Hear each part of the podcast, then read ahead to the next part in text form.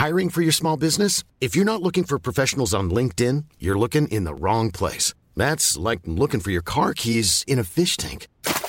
LinkedIn helps you hire professionals you can't find anywhere else, even those who aren't actively searching for a new job but might be open to the perfect role. In a given month, over 70% of LinkedIn users don't even visit other leading job sites. So start looking in the right place. With LinkedIn, you can hire professionals like a professional. Post your free job on linkedin.com/people slash people today. Bonsoir et bienvenue dans le podcast Culture PSG du lundi 29 novembre 2021. C'est bien ça la date. Nous sommes réunis ce soir pour revenir sur trois thèmes. Le premier, ça sera la rencontre Saint-Étienne-PG qui avait lieu ce dimanche après-midi avec la victoire 3-1 des Parisiens à Geoffroy Guichard. Le deuxième thème, ça sera la blessure de Neymar, ou plus exactement, comment remplacer Neymar pendant ces 6 semaines, 8 semaines plutôt, on va dire, allez, on va être pessimiste, on va dire 8 semaines. On sait un peu que les rééducations de Neymar peuvent prendre plus de temps, et on finira enfin par les résultats du Ballon d'Or 2021. Même si on se doute à peu près de qui va l'avoir, on attendra quand même l'officialisation. Euh, on nous dit sur le live, déjà il y a les habitués qui sont là, mort au foot du dimanche à 13h, mais totalement, totalement. Mais c'est pas le thème du soir pour l'instant. Euh, on est quatre pour revenir sur tous ces événements. Nous avons normalement Mathieu qui est là. Bonsoir Mathieu. Salut à tous. Et voilà, nous avons normalement Simon qui est là. Salut les copains, salut à tous les auditeurs. Voilà, et nous avons normalement Fabien, alias euh, Divine Ponytail sur Twitter, qui est là aussi. Bonsoir tout le monde. Voilà, Euh, pas de Omar ce soir, il est coincé dans des obligations professionnelles. Il est au théâtre du Châtelet.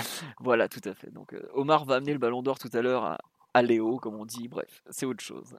Euh, on va attaquer tout de suite parce qu'on a quand même pas mal de thèmes au programme. Parle donc le Saint-Étienne PSG qui a eu lieu ce dimanche à 13h donc, horaire pour faire plaisir à trois fans de foot chinois qui ont, qui ont peut-être même pas regardé la rencontre puisqu'on a bizarrement jamais les audiences. Je vais vous donner les buteurs. Denis Bouanga a ouvert le score à la 23e minute. Marquinhos a égalisé à la 45e plus 2. Di Maria a marqué le but du 2-1 à la 79e. Et enfin, Marquinhos a marqué le but du 3-1 à la 91e. Les trois passes décisives du PSG ont été signées par un certain Lionel Messi. Vous devez peut-être connaître si vous avez un peu suivi le foot les 15 dernières années. Un autre des événements du match à noter, ça a été l'expulsion de Timothée Kolodziejczak à la 45e minute, donc juste avant la mi-temps. Et le coup franc a donné le but de la tête de Marquinhos, le premier en tout cas, parce que le deuxième est aussi de la tête. Euh, je pense qu'effectivement, on nous dit que les Chinois ont dû être heureux de voir Kolodziejczak découper Mbappé. Bah oui, peut-être s'ils avaient regardé la Coupe de France il y a un an et demi, ils auraient même vu euh, Lolo Perrin partir euh, à la retraite sur un, fantastique carton rouge. Mais bon, c'est comme ça, hein, ça fait partie du de l'AS Saint-Etienne de Claude Puel quand on les croise en ce moment, malheureusement. Je pense que le pouls du match va être pour moi eh bien une rencontre qui arrivait trois jours et demi seulement avec cet horaire particulier après le déplacement à, à City. Et comme on dit sur live, c'est vrai que c'était un match très rythmé. Ouais, une première mi-temps où ça partait un peu dans tous les sens, euh, pas mal de rythme, euh, des occasions, des grosses occasions, notamment je pense à Mbappé euh, qui en rate une très belle d'entrée. il y a le but refusé pour le PSG aussi, mais bon, voilà. Sainté ouvre le score finalement, alors que le, le match peut basculer d'un côté comme de l'autre. C'était pas non plus. Il y avait eu déjà quelques. Euh, Je vais pas dire. Pas quelques alertes, mais euh, quelques, doutes un peu sur quelques actions où à arriver ju- jusqu'aux 25-30 mètres parisiens. Donc on n'était pas non plus spécialement surpris de les voir euh, être en position de frappe. Et puis, bah, euh, il y a cette action de mémoire, c'est un corner repoussé si je me trompe pas. Le ballon revient, euh, Kazri réussit un numéro euh, exceptionnel euh, où il prend, bah, il se, remet dans le bon sens, il conclut par un extérieur pied droit et Donnarumma, malgré un bon arrêt, se fait aligner. Ensuite, on a quand même une période de, allez, euh, quoi, 20, 20 minutes à peu près, euh, c'est ça, où, où ça peut vraiment basculer d'un côté comme de l'autre. Euh, on a quand même Saint-Etienne qui donne beaucoup de coups, je trouve, qui est pas loin de l'expulsion, qui commence un peu à perdre ses nerfs et qui fait pas mal d'erreurs. Il y a euh, deux arrêts miraculeux de, Green, notamment le goal de Saint-Etienne. Excusez-moi, j'ai éternué. Euh, voilà, donc euh, c'est équilibré et ça va vraiment d'un but à l'autre. Et puis arrive effectivement, pour moi, le vrai tournant du match, cette expulsion euh, qui, bah, qui remet en cause beaucoup de choses côté Saint-Etienne et surtout qui change complètement la physionomie du match. La deuxième mi-temps, globalement, on, on va pas y aller par quatre chemins, c'est une attaque-défense où Saint-Etienne a eu deux contres globalement. un, à un au tout début et un sur la fin notamment. Voilà, mais il y a pas. Le PSG est en contrôle. la seule question qui se posait, c'était à quel moment le PSG va marquer le deuxième but, s'il va le marquer? bon, il s'est avéré que ça arrivait à la 79e, ça aurait pu arriver bien plus tôt. Il hein, faut quand même pas oublier qu'il y, a encore une fois pas mal d'occasions. Il y a la double, double occasion de, de alors, Di Maria Messi qui sont pas loin de, d'aller battre le gardien. Il y a Gay qui trouve Neymar pareil sur Green. Messi qui tire à côté. Enfin, on avait largement, largement, largement de quoi euh, marquer avant. Il s'avère que c'est Di Maria qui va s'en charger, parfaitement servi. Euh, voilà. On gagne 3-1. Honnêtement, le dernier but est un peu anecdotique parce qu'il y a eu la blessure de Neymar qui a pour moi un peu sifflé la fin du match, euh, malheureusement. voilà.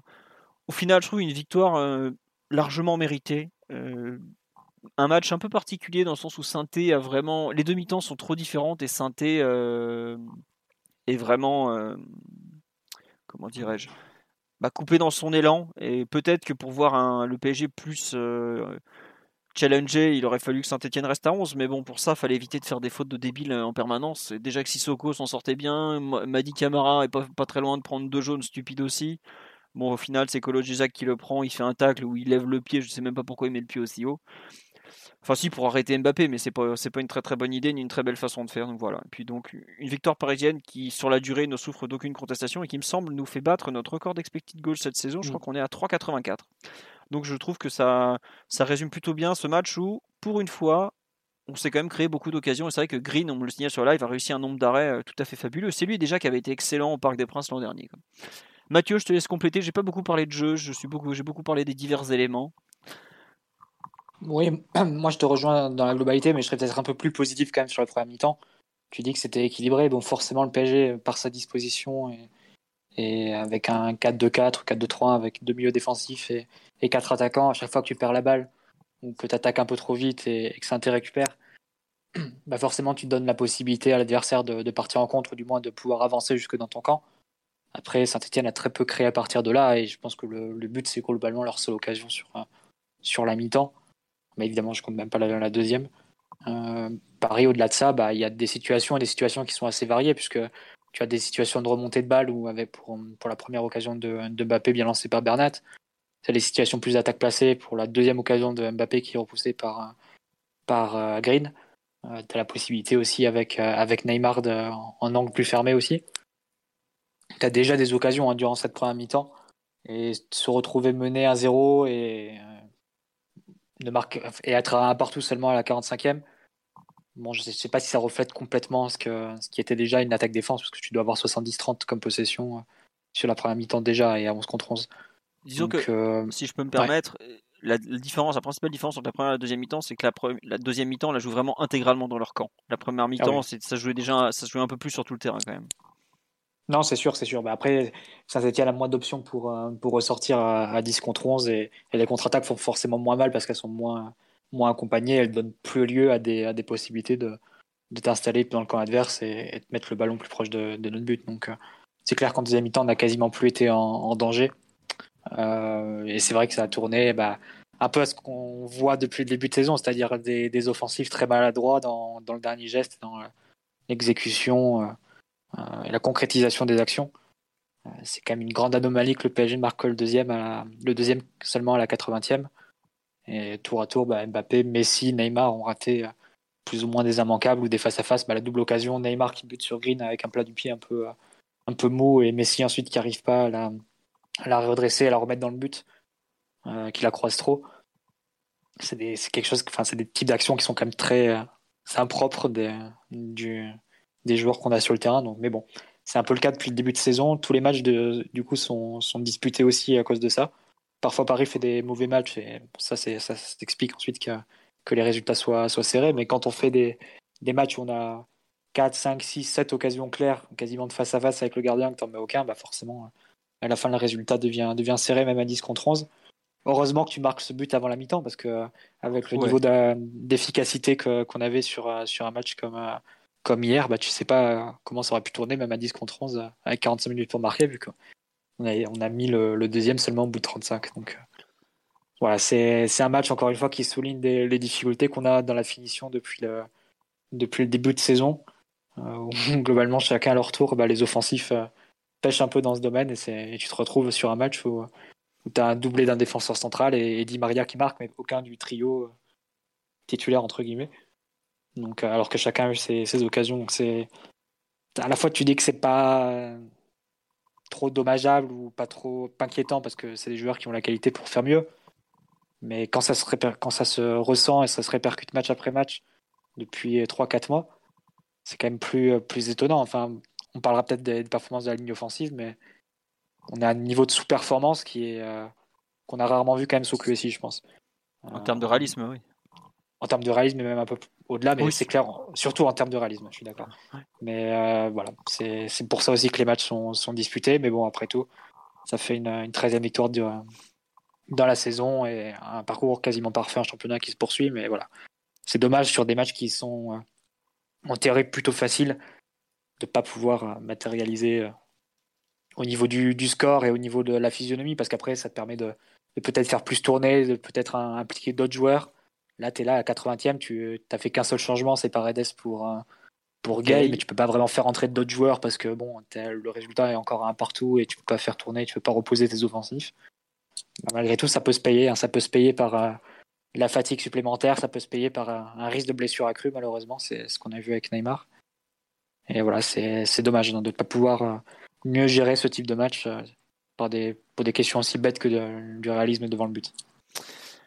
Ouais. on nous dit sur le live que tu avais l'œil sur la, la possession en première mi-temps, c'était 69,3 et 73,2 en deuxième mi-temps.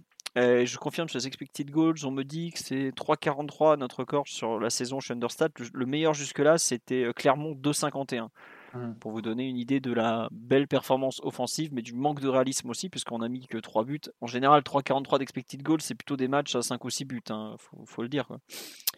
Euh, Simon, Fabien, pour compléter un peu sur cette analyse générale, est-ce que vous voulez peut-être rentrer déjà plus dans les détails du peut-être de la façon dont on a joué ou Fabien, tu as une remarque d'ordre général sur la rencontre?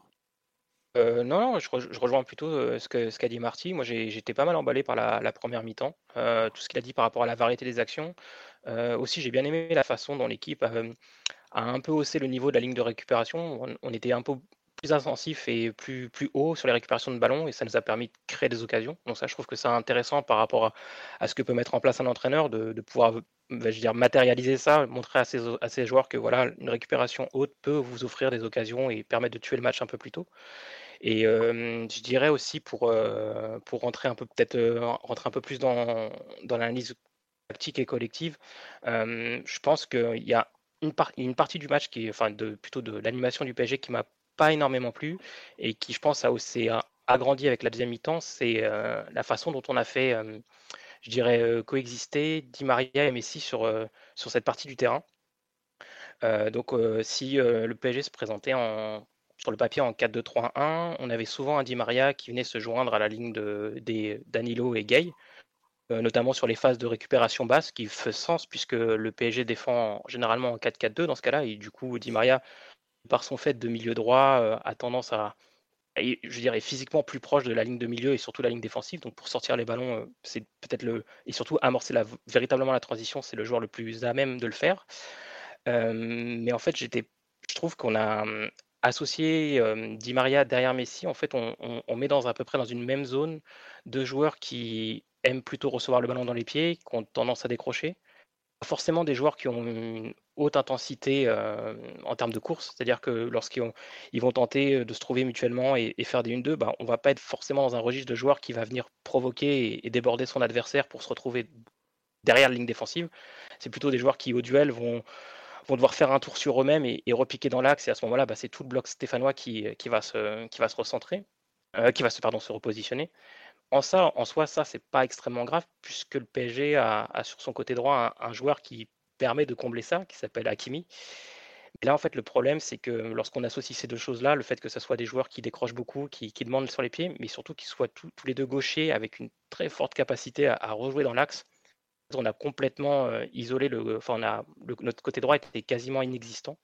Et, euh, ça, je pense que ça, a conditionné un petit peu aussi la difficulté des, offensifs à trouver des, opportunités de frappe, puisque vu qu'on attaquait quasiment que de, la gauche vers l'axe, euh, c'était plus facilement lisible pour, les Stéphanois. Ils avaient tendance à plus combler les écarts. Hakimi ne représentait pas une menace ou un doute dans la tête du défenseur latéral gauche, par exemple, pour schématiser. Et je pense par exemple à des occasions où Messi, en fait, longe la surface de réparation et qui n'arrive pas à trouver cet axe de frappe qui normalement il arrive à trouver comme face à Nantes parce qu'en fait la défense n'est pas écartée, il n'y a pas de menace sur le côté extérieur gauche de la défense stéphanoise. Et ça, c'est quelque chose que j'ai revu malgré la défense, le passage à 10 de, de, de, Saint-Etienne, où en fait, il passe à 10, mais en fait, il défend à 5. Et en fait, Messi, là, dans ce registre-là, je pense, face au duel physique. Alors, ça peut peut-être poser la, question de comment Messi se sentait physiquement dans ce match-là, mais Messi a encore, cette fois-ci, décroché beaucoup plus. Il y a comme une sorte d'inversion avec Di Maria, où c'était Di Maria qui percutait un peu plus, et toujours avec cette capacité à, oublier le côté droit et à concentrer quasiment toutes les occasions sur le l'axe, le demi-espace gauche et le côté gauche du, euh, milieu de terrain. De, comment, du, du milieu de terrain, puisqu'on jouait dans le camp stéphanois.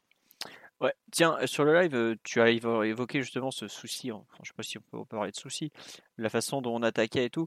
On nous dit le problème c'est l'angle mort avec Di Maria qui sert jamais à Kimi ou ce genre de choses. Effectivement, tu, tu pointes un peu, si je comprends bien, la sous-utilisation peut-être dans notre façon d'attaquer du, du, latéral marocain, quoi, en fait. Ouais, c'est ça. Bah, en fait, au début, quand Hakimi est arrivé, moi, je, j'avais regardé quelques matchs du, euh, de, de, l'Inter et euh, je trouvais qu'il y avait une façon des appels de, qui était très spécifique, où il avait une tendance à faire des diagonales pour entrer dans l'axe terrain qui était très difficile à défendre pour l'adversaire. Ça, je savais que c'était plus compliqué à le faire au PSG parce qu'on n'a pas forcément les mêmes joueurs comme Barella ou Lukaku qui permettent euh, ce type de mouvement à, à Hakimi donc j'étais descendu d'un cran en me disant bon, l'important c'est de trouver surtout à qui lancer parce que c'est lorsqu'il est lancé qu'il fait des ravages et à partir du moment où il contrôle le ballon, en général ça va soit jouer horizontal, soit jouer en retrait. Là, on a passé une autre étape qui est de, on utilise, c'est même pas on n'utilise pas Hakimi lancé, c'est que oui, on, oublie Hakimi parce que les deux joueurs, les deux Argentins en fait, dans leur contrôle, dans leurs orientations, euh, sont tout le temps orientés vers, le centre du terrain, vers l'axe plutôt vers le côté gauche. Et je, je, crois avoir vu, je pense, minimum deux réactions de Hakimi qui en pouvait plus. Quoi. je crois qu'à un moment, c'est peut-être sur une passe de, de, de Paredes. C'est Paredes qui l'oublie et il s'énerve. Ouais. Voilà, je pensais que Paredes, en rentrant, allait pouvoir plus l'alerter. Après, bon, il, rentre dans un match. Il faut aussi considérer que Paredes, il faut qu'il rentre dans le match et qu'il prenne les marques. Mais je crois que techniquement, le seul joueur qui arrivait à le trouver, c'était euh, Ramos sur les transversales. Un peu Neymar, mais qui n'arrivait pas à toucher aussi loin. Euh, et, Mbappé qui, euh, bah, du fait que toute l'équipe penchait vers la gauche, lui, faisait des appels opposés, donc allait, se, allait courir vers le, vers le côté d'Akmi, donc il y avait des proximités qui se créaient, mais sinon, c'est un couloir droit totalement abandonné pour moi. Simon, sur euh, un peu la façon dont on a attaqué, c'est un peu ce, c'est vrai que cet attrait pour l'axe de Di Maria et Messi, et cette façon dont Hakimi a été peut-être un peu oublié, tu, tu es peut-être moins dur, tu partages aussi un peu? Oui, au global qu'on avait plutôt bien utilisé le ballon. Déjà, dans le sens où saint euh, ils ont beau être dans une situation euh, critique euh, sportivement, même si apparemment ça va un peu, mieux. toujours est-il qu'au classement, c'est très très dur et ils ont quand même essayé de presser le PSG. Il y a peut-être ce côté grosse affiche à domicile, malgré les tribunes fermées, qui faisait que il y a eu, il y a eu courage à ce, à ce niveau-là. Et PSG, j'ai trouvé déjà pas flancher sur ses sorties de balles. En première mi-temps, il y a énormément d'actions. Et je pense que le 4-2-4 nous a fait du bien, parce qu'en fait, je pense que Saint-Etienne avait prévu de nous presser comme si on allait jouer en 4-3-3, avec euh, du coup les deux attaquants qui isolent la sentinelle et les, les, milieux défensifs qui sortent fort sur les relayeurs. Et là, le problème, c'est qu'il n'y avait pas de sentinelle, il y avait deux milieux défensifs, Gay Danilo, et on voyait les milieux de, de saint vraiment sortir très très loin de leur zone sur eux, euh, ce qui, bah, par définition, ouvre de l'espace entre les lignes, et c'est là que Messi et Di Maria ont eu leur rôle, vu que c'est eux qui faisaient un peu les troisièmes milieux pour connecter au cœur du jeu, connecter entre les lignes, et, ça a marché un certain nombre de fois. Et même techniquement, j'ai trouvé plutôt tout le monde au, sérieux, au diapason, avec de la vitesse dans les passes. Euh, on n'a pas hésité plusieurs fois à piquer les ballons par-dessus les Stéphanois pour trouver des solutions, trouver des relais.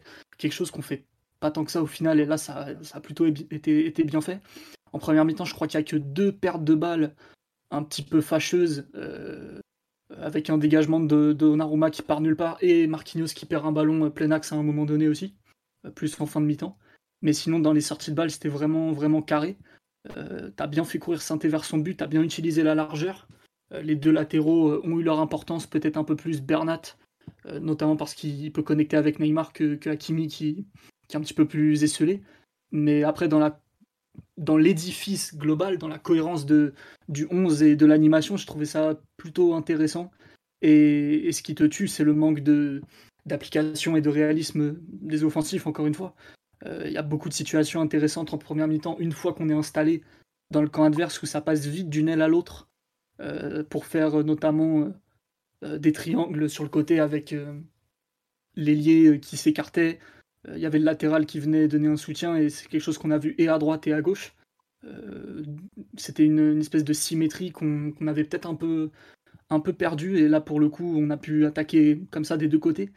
Euh, ça a ouvert pas mal d'espace, euh, que ce soit dans l'axe, que ce soit en profondeur. Et il y a eu du déchet tout simplement. Euh, Messi qui rate des remises, Di Maria qui rate des passes, il y a eu plusieurs, plusieurs moments comme ça où tu avais un peu, un peu déséquilibré Saint-Etienne et le dernier geste était, ou l'avant-dernier geste n'était pas juste. Après ça a été plutôt compensé par des bonnes réactions sur les transitions. Mais clairement, pour moi, j'ai trouvé la première mi-temps très aboutie euh, à tous les plans, sauf celui de la finition et du dernier geste. Mais même défensivement, au niveau du pressing, tu as réussi à remettre un peu, un peu d'intensité, surtout que Sainté avait, avait pas choisi de, balancer le ballon, euh, ce qui nous a donné pas mal de euh, pas mal d'opportunités de, les presser, de les gêner sur du jeu court. Donc non, vraiment, je serais moins dur sur la prestation collective.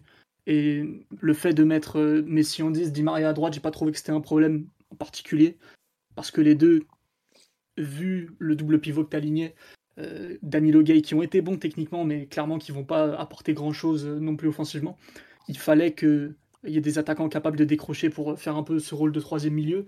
Les deux ont un peu, un peu alterné ce rôle avec euh, pas mal de, succès, en fait, j'ai trouvé, et, c'était plutôt, plutôt intéressant. Donc, hormis ce déchet au moment de, de, finaliser, de trouver la profondeur, avec des passes pas toujours à propos, euh, des, du déchet Mbappé vraiment vraiment pas bon devant le but. Euh, j'ai trouvé qu'on avait vraiment bien déséquilibré Saint-Etienne et qui perdait assez vite leur structure parce que forcément à force de, coulisser avec euh, deux lignes de 4 et non pas une ligne de 5 au milieu en défense pour couvrir la largeur, c'est ouvert des espaces notamment dans l'axe et sauf qu'après côté parisien, j'ai envie de dire une nouvelle fois les attaquants font pas le boulot quoi. Ouais, non mais c'est vrai que ce, manque de réalisme, ça nous coûte cher depuis le début. Euh, J'ose même pas regarder les expected goals par rapport au but qu'ils ont vraiment marqué, mais bah, un truc tout bête hier, euh, Messi il rate euh, deux occasions qui sont, la première là au bout de 5 minutes où il, où dévisse complètement, et puis celle où il a le but vite, il tire à côté, c'est hallucinant quoi. Ça c'est des occasions, normalement il les met au fond quoi. Alors bon après il s'est un peu rattrapé euh, en donnant des trois ballons de but quand même, ce qui est quand même faut souligner, c'est pas courant. Mais ouais, le, manque de réalisme, c'est quelque chose qui m'a un peu choqué. Après, c'est plutôt bon signe qu'on parle du manque de réalisme, ça veut dire qu'on a eu des occasions. Et on a vu que certaines fois, il y a eu des matchs où on n'avait vraiment pas beaucoup d'occasions. Là, je vous rejoins, on a bien attaqué. Moi, je, enfin, Simon, t'en as parlé. Des gens ne sont pas d'accord sur le live sur le fait qu'on a bien, bien défendu en première mi-temps, bien pressé. Moi, je te rejoins, on a vraiment, c'était vraiment intéressant, je trouve, le, contre-pressing et tout. Guy a eu un rôle bah, vraiment important. Ouais. La première action euh, du match, enfin l'une des premières actions, euh, c'est le but refusé à part d'un pressing de Messi sur, euh, sur le Stéphanois et, et ça donne ensuite le but, euh, le but qui est refusé parce que c'est hors jeu de Neymar, mais ça part d'un pressing très haut de, de Messi, avec l'aide de Gay évidemment. Mais c'est Messi qui récupère le ballon donc, euh, pour illustrer un peu le, pressing haut. Mm. Et sur, sur l'utilisation Di Maria Messi, la complémentarité ou non, le débat, c'est vrai que Di Maria a eu quand même plus le rôle de venir chercher les ballons un peu, un peu plus dans son camp. Si tu regardes les ballons touchés de, des deux, tu vois quand même qu'il y a une vraie différence. C'est Di Maria qui était utilisé pour, euh, pour ressortir les ballons et pour faire une sorte de, de troisième milieu un peu, un peu sur le côté.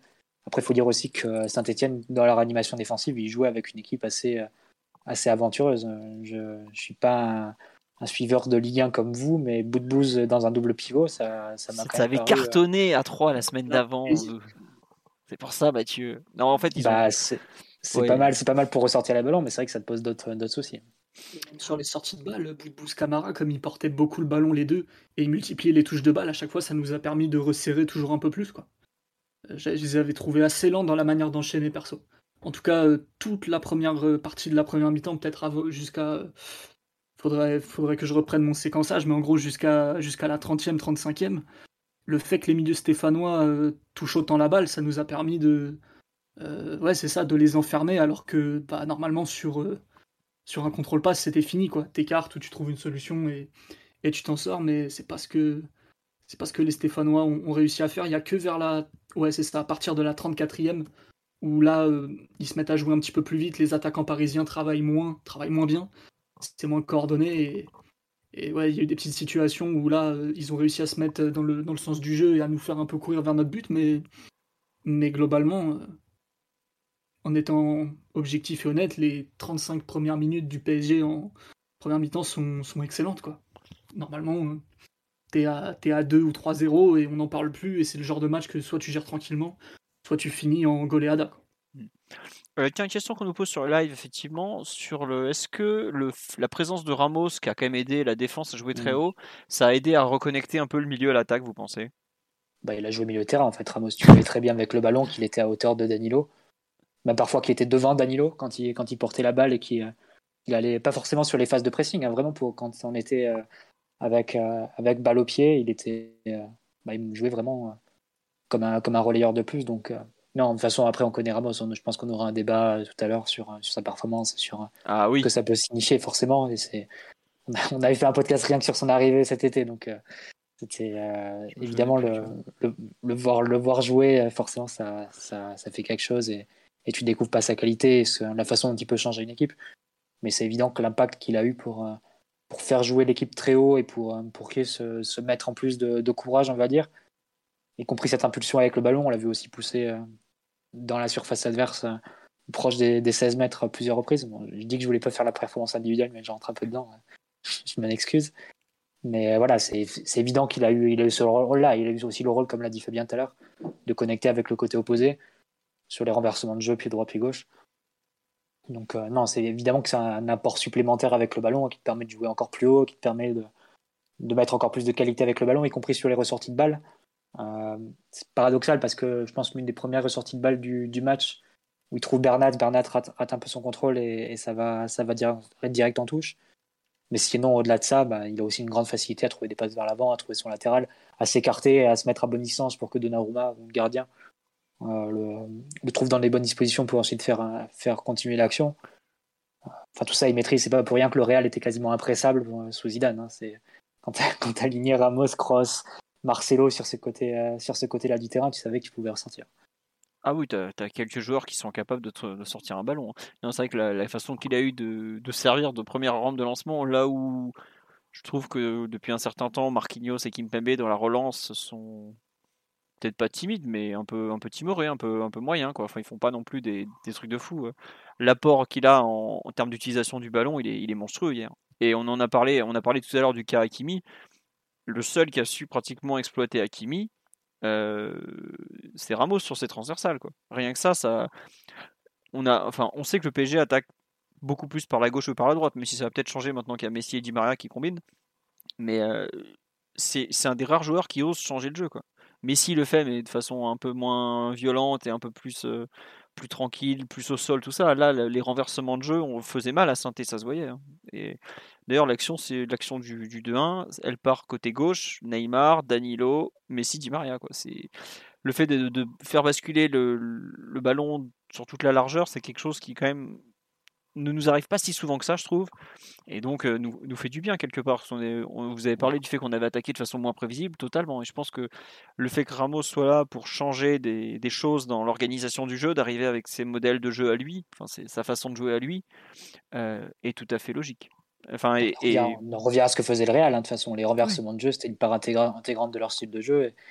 Et ça faisait partie d'un tout avec les centres pour, pour Cristiano Ronaldo. Comment tu touchais les extérieurs? Ben, C'était avec le renversement de, de Ramos, de Cross, euh, qui, et avant de Xabi Alonso, bah, qui, ont, qui ont un pied pour toucher à peu près n'importe quelle zone du terrain depuis très très loin. Ouais, c'est un peu ça. Euh, vous voulez rajouter quelque chose sur l'aspect collectif Alors comme si un certain Gigio Donnarumma vient de gagner le trophée Yashin 2021, donc du meilleur gardien sur l'année. Euh, bon, on, on reviendra après sur toutes les distinctions. Vous voulez rajouter quelque chose sur l'aspect collectif, Fabien, Simon? Ou on passe aux individualités? Non, on peut enchaîner, parce qu'après, une fois que Saint-Etienne était réduit à 10, bon, je pense qu'il n'y a pas grand-chose à épiloguer sur une mi-temps à 10 face au 19e de Ligue 1. Non, mais j'ai bien aimé quand même cette... Euh, la façon qu'on a eu de ne pas faire n'importe quoi, de bien gérer les contres, de... Comment dire de, de continuer à créer des occasions en fait. Parce que moi, ce que je craignais, c'est qu'on n'ait pas d'occasion en fait. Et on a continué à en avoir de façon régulière malgré tout. Alors c'est vrai qu'il y a eu des moments où c'était un peu trop stéréotypé, il y a eu des moments où on voyait que, par exemple, Di Maria, je trouve, cherchait trop Messi, ce genre de choses. Mais la façon qu'on a de, de, continuer à créer des occasions, alors certes de pas marquer, c'est gênant. Tiens, sur le live, on me dit que, toute compétition confondue, visiblement, Mbappé est à 9 buts, il devrait être à 12-1 sur les expected goals. Mmh. Messi est à 4, il devrait être à 5,3. Et Neymar est à 3 alors qu'il devrait être à 4.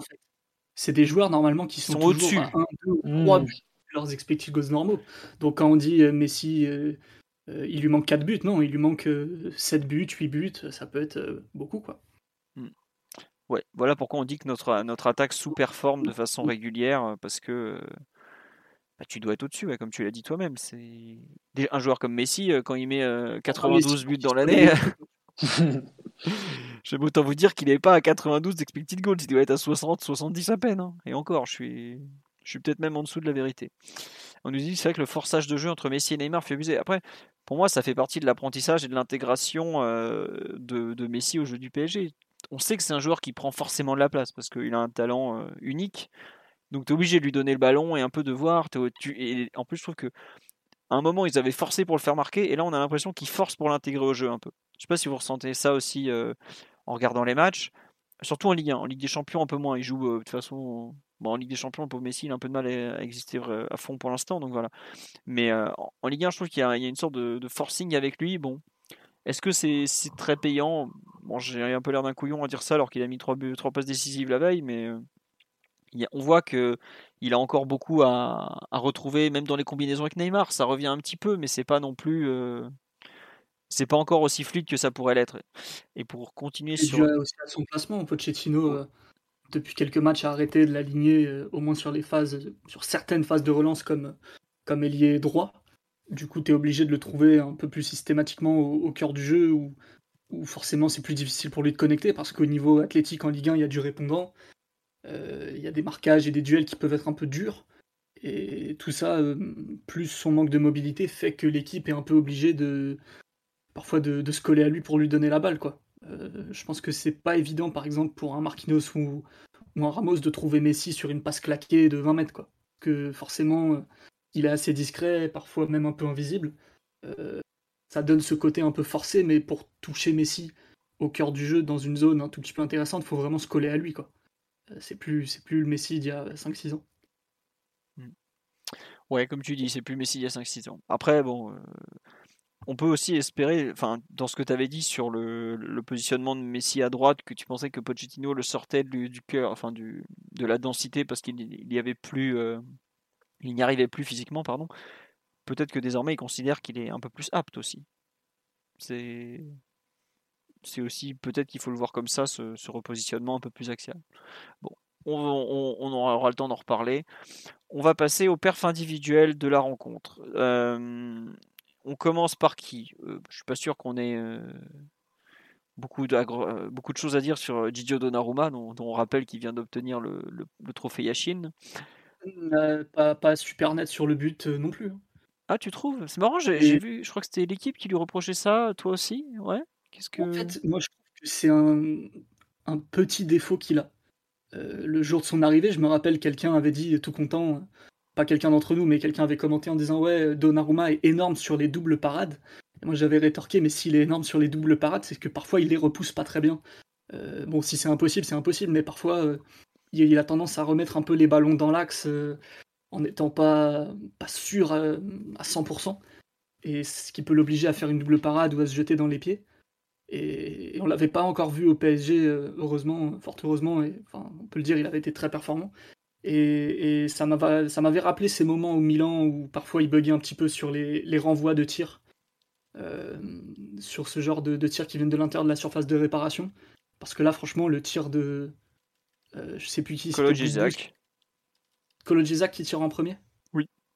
Il la prend pied gauche comme elle vient parce qu'il est gaucher. Il est un peu flingué en vrai, c'est une passe au gardien et on voit qu'il a du mal à la remettre et ouais moi c'est évidemment euh, c'est difficile de trouver des défauts à, un gardien pareil mais si on force un petit peu le trait qu'on essaie de, de, voir là où ça marche un petit peu moins bien moi j'avais identifié que parfois il renvoyait pas superbement bien ce genre de tir Mathieu, Fabien, vous partagez un peu les réserves de Simon sur les, les renvois de, de Gigio? C'est très à la marche, forcément. On parle du, du meilleur gardien de l'année. Non, Mathieu, non, t'as rien à rajouter Ou Fabien, oui, Fabien euh, non, c'était pareil. C'est un peu ce que j'allais dire. C'est pas le, forcément lui que je pointerais du doigt en, responsable s'il faut en donner un sur le but, mais effectivement, il fait pas l'exploit sur son sur le premier arrêt. Il la remet un peu un peu bizarrement avec sa main gauche. Et euh, ouais, je, je, suis pas. Enfin, j'ai pas la même sensibilité sur les gardiens, j'ai pas la même expertise que Simon, mais c'est vrai que sur cette, au moins sur cette parade-là, je pense qu'il aurait pu faire mieux. Ok. Bon, j'avoue que je n'ai pas non plus l'expérience. Et pour moi, le ballon arrivait euh, quand même très vite face à lui. Il fait ce qu'il peut, il repousse. Et puis après, bon. Après, je sais pas, peut-être que les tout meilleurs du poste auraient fait mieux. Euh, visiblement, on a perdu Mathieu qui pourra pas nous. Ah non, Mathieu, t'es là? Oui. Ah oui, non, tu sur les doubles parades, ce dont parlait Simon concernant Donnarumma, tu, tu as un avis ou pas du tout? Si on parle généralement, je saurais pas abonder dans ce sens-là. Euh, en tout cas, c'est pas quelque chose qui m'avait choqué sur, la, sur les deux dernières années où il a vraiment euh, monté le niveau, on va dire. Et euh, par contre, sur, ce, sur cet arrêt-là, oui, je pense qu'il peut faire, il peut faire différemment. Ok, d'accord. Bon. Donc je coupe la poire en deux. Voilà, c'est bien, c'est bien. Tu, réunis tout le monde. C'est beau, Mathieu. Bravo. sur l'aspect défensif, vous voulez évoquer sur la ligne défensive. Vous voulez parler quoi de je sais pas, il est pas mauvais ce, Serge Ramès là. C'est le Serge. Bon allez non c'est vrai qu'il faut forcément pour moi c'est peut-être le plus gros truc du match c'est les, débuts de Sergio Ramos enfin donc euh, quand même 4 euh, mois après son arrivée 6 mois après son dernier match il a donc été titularisé dans l'axe gauche de la défense, parce que sur l'avant-match, on avait vu, on a vu quelques compos où euh, il était positionné axe droit et Marquinhos à gauche. Non, sûrement pas ça. je crois d'ailleurs j'avais fait l'erreur, donc c'est pour ça que je le dis. Il a joué 90 minutes, euh, on l'a vu à peu près partout sur le terrain. Je crois 101 ballons touchés ou un truc du genre, ou 101 passes tentées, donc un, un volume assez monstrueux pour un défenseur central, faut quand même le signaler. Qui veut parler de ses premiers pas de Sergio Ramos sous les couleurs du PSG Mathieu, Simon, Fabien, je vous laisse vous exprimer. Allez-y. Mathieu en avait déjà parlé un petit peu euh, tout à l'heure comme une des clés du match niveau collectif parce que bah, une prestation comme celle-là, en tout cas euh, le potentiel qu'on entrevoit, clairement ça peut changer la face d'une équipe.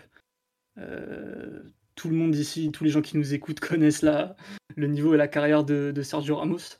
Et le fait qu'il arrive comme ça, euh, limite pas par surprise, mais bon, certains commençaient un peu à désespérer parce que euh, au final, il avait, euh, il mis des, mois entiers à revenir, enfin, même à, débuter des séances collectives depuis cet été, tout simplement. Et le fait qu'il arrive comme ça et qu'il toute, toute sa grandeur, toute son assurance, son leadership et la confiance en lui qu'il caractérise, c'était quand même très très impressionnant à voir. Et je pense malgré tout, qu'on ne peut pas sous-estimer euh, tout ce qui s'est mis dans la tronche pour revenir, euh, pour revenir en forme, quoi, parce que le mollet c'est très compliqué, c'est des blessures euh, entre guillemets de vieux, ou forcément avec le déclin physique c'est ce genre de, muscles qui peuvent péter et lâcher en premier. Il a été embêté des semaines entières à ce niveau-là, je pense que plus d'un se serait découragé. Et lui, je pense qu'il a encaissé des, des séances d'entraînement très très dures sans broncher pour, pour se maintenir à niveau en gardant l'espoir de pouvoir euh, démarrer euh, au niveau, au niveau collectif euh, le, plus, le plus vite possible. Mais bon, à force que ce soit toujours retardé, qu'il y ait toujours des problèmes, on avait vu des, des, des, brèves de presse un peu, un peu dures où ça parlait même de, de rupture de contrat s'il n'était pas capable de revenir, que, ce, que ce n'était même plus de la science-fiction. Il y a eu pas que des... de rien. Justement, je me permets de te couper, il y a eu des brèves de presse, mais il y a eu des propos même de gens du club qui ont été très dur et très inquiétant le concernant. Mais moi, j'en ai eu écho et tout ça. Donc, tu vois, c'est pas juste des, un, truc sorti nulle part. L'idée de la rupture de contrat qui était sortie dans le Parisien, c'est un truc qui a, vraiment été un thème en interne quand même. Voilà, juste pour compléter à ce niveau-là. La saison blanche, pratiquement. Quoi. Après, euh, s'il se répète dans une semaine et qu'on le voit pas pendant trois mois, on, aura l'air d'idiot.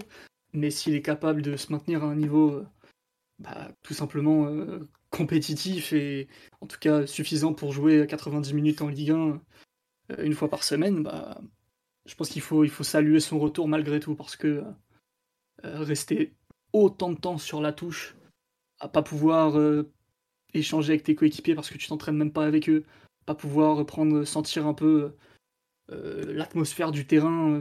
Il y avait eu aussi des articles sur le fait que Sergio Ramos trouvait qu'il n'avait pas été, disons, enchanté par tout ce qu'il avait vu au club, mais qu'il était forcément dans l'impossibilité d'en parler, d'en toucher un mot qui que ce soit, parce que bah, quand tu es un joueur blessé, bah, tu es un joueur blessé tu la, boucles le temps de ta convalescence.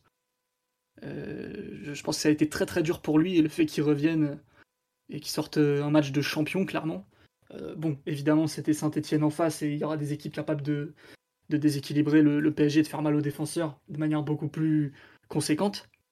Mais malgré tout, euh, ce qu'il a dégagé, son aura, sa confiance, le fait de prendre le leadership tout de suite, le fait d'être courageux aussi dans, dans le, dans les, et dans les, dans, les interventions et dans le, dans le fait de toujours faire beaucoup, beaucoup remonter euh, la défense.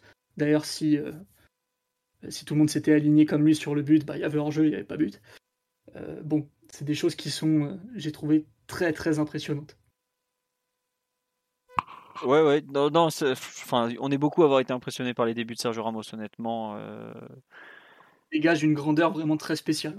Ouais, le, voilà, ce qu'on dit sur le live, le joueur est immense, ne serait-ce pas la, que par sa prestance. Quoi. Après, c'est vrai qu'on nous dit qu'il y a aussi à ne pas s'enflammer vu l'adversité. Je sais pas, euh, Mathieu ou Fabien, si qu'est-ce que vous avez pensé? Pareil, est-ce qu'il faut mettre un bémol parce que ce n'était que Saint-Etienne et, Wabi Kazri en face?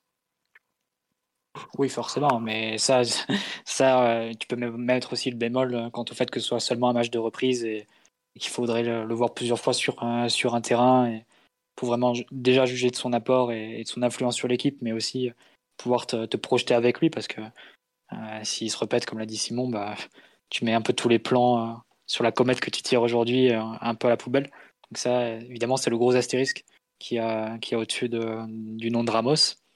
mais sur sa performance d'hier, effectivement, ça, à vrai dire, on ne découvre rien. On sait, pour reprendre la classification d'Ancelotti, on sait que c'est le roi des défenseurs optimistes, euh, Ramos. C'est un joueur qui euh, transpire la confiance en lui, qui la propage aussi, qui l'insuffle au reste de ses coéquipiers et qui n'a pas peur d'aller chasser, euh, bah, la fois d'aller chasser le, porteur à 60 mètres de ses cages et aussi d'accompagner une action, offensive dangereuse dans la surface adverse. D'ailleurs, sur le but de, Di Maria, vous aurez noté qu'il est, en parallèle de Di Maria et qu'il attend la passe, même pas en retrait, mais la passe sur le côté pour pouvoir marquer dans le, dans le but dans le but vide. Euh, parce qu'il avait il avait suivi l'action aussi donc euh, de toute façon tout ça c'est des qualités qui qui qu'on connaît de qu'on connaît chez lui qui ont fait qui ont fait sa réputation qui ont fait sa, carrière aussi.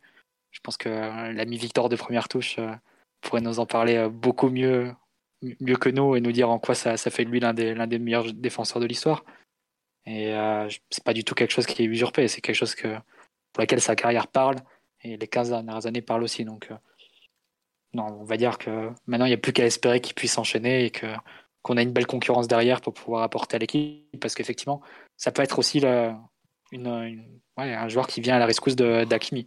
Ça, c'est pas, pas complètement anodin. Ça peut apporter de la, variété, du, la diversité à notre jeu, trouver plus facilement les extérieurs. Et si tu arrives à attirer l'équipe adverse, bah forcément, tu crées des espaces dans l'axe. Et autant dire qu'avec les joueurs qu'on a pour exploiter ces espaces dans l'axe, Di Maria, Messi, Neymar, Mbappé, bah, tu leur facilites encore plus la tâche. Donc, euh, évidemment, tout ce qui peut, euh, tout ce qui sera une continuité de Ramos sur les 35 matchs restants de, la saison, euh, s'il peut en jouer une vingtaine, la plus-value sera, sera notable et, sera forcément fantastique avec la balle. Et sans le ballon, bah après tu connais, hein.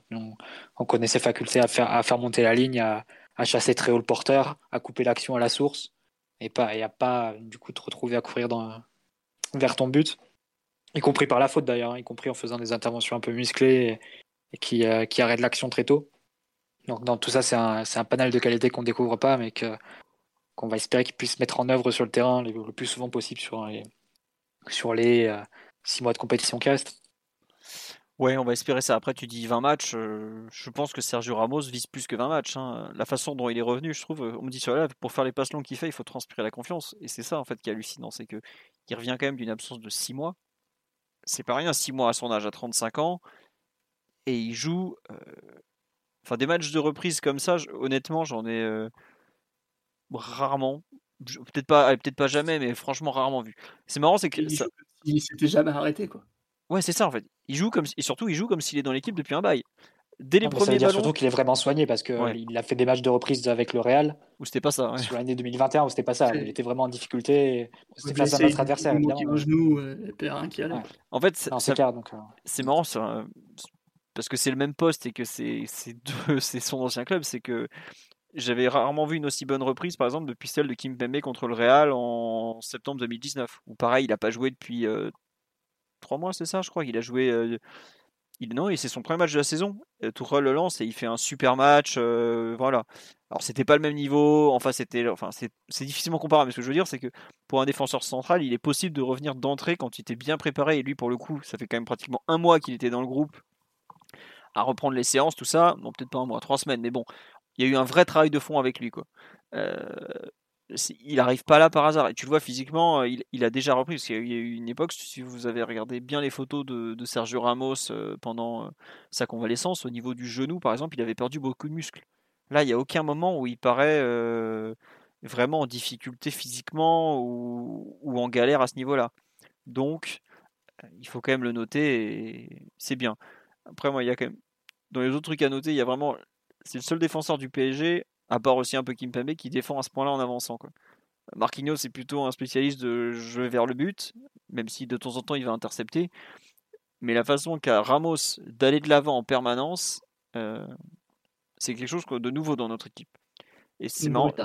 Ah, c'est non, mais c'est impressionnant à quel point il a confiance, il y va et tout. Alors peut-être qu'effectivement, il vaut mieux Marquinhos pour couvrir euh, derrière, parce que justement, il sort beaucoup. Mais il a un sens de bah, de l'interception, de comment dire, De la même- chasse. Ouais, voilà, c'est un sens de la chasse. Ouais, on me dit Kimpembe il chasse au mauvais, au mauvais moment. C'est vrai Kimpembe a pas le sens du timing de Ramos. Après, il a pas le même âge non plus. hein, Ça, ça vient avec le temps. Parce que je- Ramos, quand il était jeune, avait été aussi beaucoup critiqué parce qu'il défendait un peu n'importe quoi. Ramos, Ramos passe régulièrement au travers aussi dans ses, Voilà aussi. dans ses interventions. Enfin, c'est un- il a le record de carton rouge en Liga, hein, je rappelle, Ramos.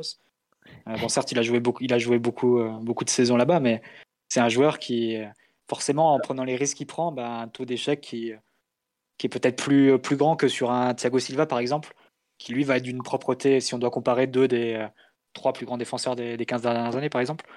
Euh, bah, Thiago Silva va être beaucoup plus dans, dans le contrôle, dans la, avec des gestes beaucoup plus propres, beaucoup plus maîtrisés. Ramos, il y va parce qu'il a confiance en lui, il se croit qu'il il croit qu'il était à chaque fois capable de prendre le dessus sur son adversaire, quel qu'il soit. Et parfois, ça le, ça le fait commettre des, des erreurs qui sont, euh, qui sont grossières et qui amènent directement un but, parce qu'évidemment, tu n'as pas forcément de, euh, de contrôle de sécurité derrière. Tu es, vraiment en dernier, en dernier recours. Donc, euh, forcément, Ramos, il a, il a ce style de jeu-là très, très expansif qui le, parfois le fait passer un peu, un peu au travers. Par contre, juste une remarque sur, euh, sur la, la faculté qu'il a eue avec le ballon à toucher les extérieurs, etc. Je trouve que c'est quand même un match qui met un peu du plomb dans l'aile à l'idée de la défense à 3 parce que clairement, Ramos, il peut pas faire les mêmes transversales s'il est euh, libéraux d'une défense à 3 ou s'il est défenseur axial droit d'une défense à 3. Non, mais Il j'y peut pas pensais trouver, pendant il le peut pas match. En trouver fait. Hakimi, il peut pas trouver Hakimi euh, dans les mêmes dispositions. Il a, parce qu'il n'y a pas, la, pas le même angle en fait. Donc, euh, je sais pas, ça veut pas, pas dire que ce soit, pas dire que c'est une raison qui, euh, qui suffit à enterrer l'idéal défense à 3. Mais faut, je pense qu'il faut être conscient quand même que tu trouves pas les mêmes possibilités à la relance avec Ramos libéraux, Ramos axe droit.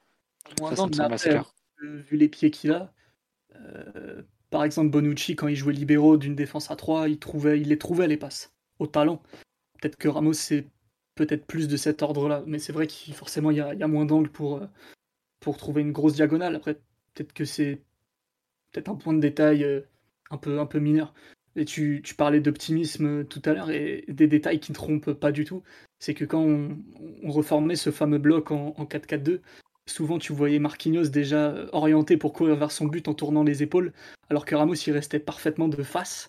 Euh, L'air de dire bah non, je m'en fous, je reste de face. De toute façon, j'ai un œil bionique et, et, une, souplesse pour me tourner euh, tellement supérieure qu'en fait, euh, en une fraction de seconde, je peux partir et je m'en fiche. Parce que un point important pour un défenseur central, c'est que quand tu es de face, tu vois beaucoup mieux que si tu tourné. Parce que si tu tourné, tu vois plus à, à 180 degrés, tu vois plus tout le terrain en fait, alors que euh, Ramos, il reste de face tellement longtemps jusqu'au dernier moment qu'en fait, il a une, prise d'info périphérique et une capacité à prendre la décision qui est, assez unique en fait. Et bon, évidemment, ça lui a parfois joué des tours, Mais c'est là que tu vois toute la différence entre les deux. C'est-à-dire que Marquinhos, préventivement, il est déjà tourné en mode oh là là, ça va mal se passer, on va courir. Et Ramos euh, qui reste stoïque de face, euh, bien pas planté non plus, mais bien sur ses appuis en mode venez, venez, je vous attends. c'était une différence d'attitude qui était assez notable, j'ai trouvé. Ouais, c'est aussi le caractère des deux. C'est vrai que t'as. Bah, tu peux pas. Enfin, il y en a un qui a 10 ans de plus que l'autre déjà, quand même. Mais bon. Est-ce que c'est pas aussi euh, la confiance qui vient de sa carrière? Est-ce que Marquinhos, un jour, jouera peut-être différemment? Bon. C'est vraiment la caractérisation, je trouve, optimiste, pessimiste. J'aime bien cette caractérisation d'Ancelotti. Hein, je trouve, je trouve qu'elle euh, elle permet de bien, de bien séparer les défenseurs ou de bien dire euh, les styles de jeu, en fait. Ouais. Euh... un défenseur De quoi? Mbappé est un défenseur optimiste, si on doit classer aussi. Bah, ça, un joueur qui va au duel, qui va, qui va serrer l'adversaire, qui parfois au risque de, de, passer au travers. Après, si tu veux le, défenseur pessimiste par excellence, tu l'as cité juste avant, Mathieu, pour le coup, alors. Ah non, Thiago Silva, mais non, ah mais bah. en fait, pessimiste, optimiste, c'est pas dire euh, bon ou pas bon en fait. Non, non, je sais bien, euh, mais. C'est euh, vraiment une attitude. Hein, c'est... Non, mais enfin, Thiago Silva est quand même. Autant tu vois, Ramos, c'est un joueur qui a tendance à vraiment défendre, euh, comme tu dis, avec optimisme, à aller de l'avant. Autant Thiago Silva est plutôt un mec qui va avoir tendance à se replier, reculer parce qu'il. Un peu par. Enfin, je sais pas par crainte, mais il y a un peu de ça quand même malgré tout, tu vois ce que je veux dire ou pas? Non, mais dans le sens. Ancelotti disait dans le sens où il, il se met déjà dans une situation où le pire peut arriver et donc il doit être en situation de pouvoir rattraper le coup si le pire arrive en fait. Ramos, il se pose pas la question de savoir si le pire peut arriver en fait. Il va, il va directement chasser l'adversaire et, ben, et s'il passe au travers, bah, il prendra un carton quoi. C'est comme ça. Et puis des cartons, il en a reçu quelques-uns. C'est comme ça qu'on gagne 4 Ligues des Champions. C'est vrai aussi. Euh, comment est-ce que je veux dire? Euh, Max, euh, excusez-moi, pas Maxence. Maxence, c'est la personne qui a rédigé l'article sur le Ballon d'Or de Messi 2021. Fabien, tu veux rajouter quelque chose sur les débuts de, Ramos? On t'a pas entendu jusque-là, mon pauvre. Ouais, ouais, moi j'ai vraiment tout aimé du match de Ramos. et je voulais juste rebondir sur un truc qu'a dit Simon sur sa capacité à jouer les épaules, on va dire, parallèles à la ligne de but. C'est totalement vrai. Enfin, c'est quelque chose qui, vraiment, qui était vraiment frappant au Real Madrid où c'est un joueur qui se tourne très tard, là où on, on a tendance à souvent conseiller aux défenseurs de jouer un peu de biais pour pouvoir anticiper ça. Et lui, c'est vraiment ouais, au dernier moment, il a une capacité à, je sais, enfin, il, il, se tourne à une vitesse et ses capacités à, lire l'action, c'est vraiment un truc qui est vraiment marquant chez lui. Et sinon, oui, par rapport à ce que disait en commentaire un des auditeurs qui disait que voilà, en face de lui, il, il avait Wabi Kazri. Je pense qu'effectivement, oui, on peut, on peut considérer le, côté, euh, le côté défensif et la, la des duels qu'il avait à, jouer, même si j'étais regardé quelques statistiques. Donc, sur les, sur les duels qu'il a joué, à, jouer, il en a joué 5, il en a gagné 4. Euh, dans, les dans les airs, il en a joué 2, il en a gagné 1. Mais c'est surtout en fait au niveau, des, au niveau du jeu avec ballon, où là, c'est vraiment enfin, c'est impressionnant. Quoi. C'est, il a totalisé 101 passes, 100% de réussite dans le jeu court, 100% de réussite dans le jeu long. Euh, dans le jeu moyen, pardon, 77 dans le jeu long. Et surtout, il a réalisé 13 passes progressives. C'est euh, le numéro 1 dans, l'effectif parisien. C'est le joueur qui a, permis par la passe de faire euh, de plus de passes vers l'avant. Et ça, c'est vraiment un, aspect fondamental dans, bah, dans, son apport au jeu parisien, de pouvoir, lorsque par exemple le milieu n'arrive pas à s'en sortir sur certains systèmes de pression, ça, laisse augurer des bonnes choses aussi face à des blocs bas qui, où il va permettre de pouvoir toucher les, toucher les extérieurs. Et puis il y a aussi toute la partie attitude. Donc il y a pas mal de fois où on l'a vu, notamment bah, malheureusement sur le but où toute l'équipe ne suit pas, mais où il, emmène son équipe à défendre, à, remonter le bloc, à, défendre aussi en avançant. Et il y a deux, fois, deux, trois fois aussi où j'ai vu qu'il avait une tendance à, enfin, déjà de manière générale, à, jouer assez vite au niveau des passes, c'est-à-dire prendre l'information assez tôt et, et, sur un rythme assez rapide, faire tourner, toucher ses, toucher ses partenaires. Et il y a, je crois, à deux reprises sur Bernat où il a une tendance à lui mettre un peu devant. Et moi, personnellement, plus que de voir une passe pas forcément bien ajustée, je vois vraiment l'envie de, voilà, de dire à son équipe, voilà, c'est là où il faut aller, c'est là, enfin, faut avancer, il faut, faut, faut prendre l'espace, faut prendre, faut prendre ses responsabilités. Aussi une fois où il fait une conduite de balle euh, et Neymar met du temps à, se recentrer dans le demi-espace et tu sens que dans la course, il attend que Neymar vienne là pour venir toucher le ballon. Oui, il y a plein plein de comme ça, des formes de leadership, euh, euh, pas forcément par la voix, mais juste par les attitudes, par, le, par les courses, par la façon de, jouer le ballon qui, qui, rend cette première partie vraiment intéressante on savait qu'il avait dit euh, vouloir pouvoir disputer ses premières minutes pour pouvoir gagner un peu d'autorité. Bah là, il a, lié le geste à la parole. C'est-à-dire que dès ses premières minutes, on, sent qu'il pèse dans la rencontre, qu'il, prend de la place dans, pas mal de compartiments du jeu. Et ouais, c'est, vraiment très très encourageant pour une première. Ouais, c'est très encourageant pour une première. Et justement, est-ce que vous n'avez pas un peu euh, peur de la suite? Est-ce que c'est pas, est-ce qu'il n'a pas justement trop donné? Est-ce qu'il va être en mesure d'enchaîner maintenant? C'est un peu, moi, c'est vraiment ce qui me fait peur, quoi. Non, c'est rien. Faut pas insulter l'avenir malgré tout. Si s'il est apte pour la compétition, normalement, il est apte pour de vrai. Il n'est pas apte une fois et puis après, euh, t'es deux semaines dans, le, dans, dans la glace. Ça, c'est ce qui arrive quand tu joues blessé. S'il n'a pas joué blessé, normalement, ça devrait tenir. Après, il faut. J'imagine qu'ils savent un, peu, un peu comment le gérer et que lui, sait se gérer. Euh, je répète, mais pour, euh, pour avoir enduré ce qu'il a enduré avec euh, un tel optimisme, une telle confiance en, soi, c'est que t'es pas fait du même bois que les autres et il n'y a plus, plus qu'à espérer que, que, ça tienne. Après, un mollet, c'est fragile, quoi. Il suffit du sprint de trop et t'es trois semaines dehors. Oh, un mollet, c'est fragile. C'est beau, c'est beau Simon ça. Je vais l'envoyer à, notre ami Omar pour cette belle phrase de légende. Euh, non mais c'est, vraiment très chiant le mollet et je sais pas à quel point les gens qui nous écoutent s'en rendent compte mais je sais en fait, je suis ironique parce que c'est, ce qu'il y a de pire. tu peux jouer, tu serres les dents mais tu joues euh, un mollet, c'est, fini quoi. Tu peux pas jouer avec un mollet en vrac, c'est impossible.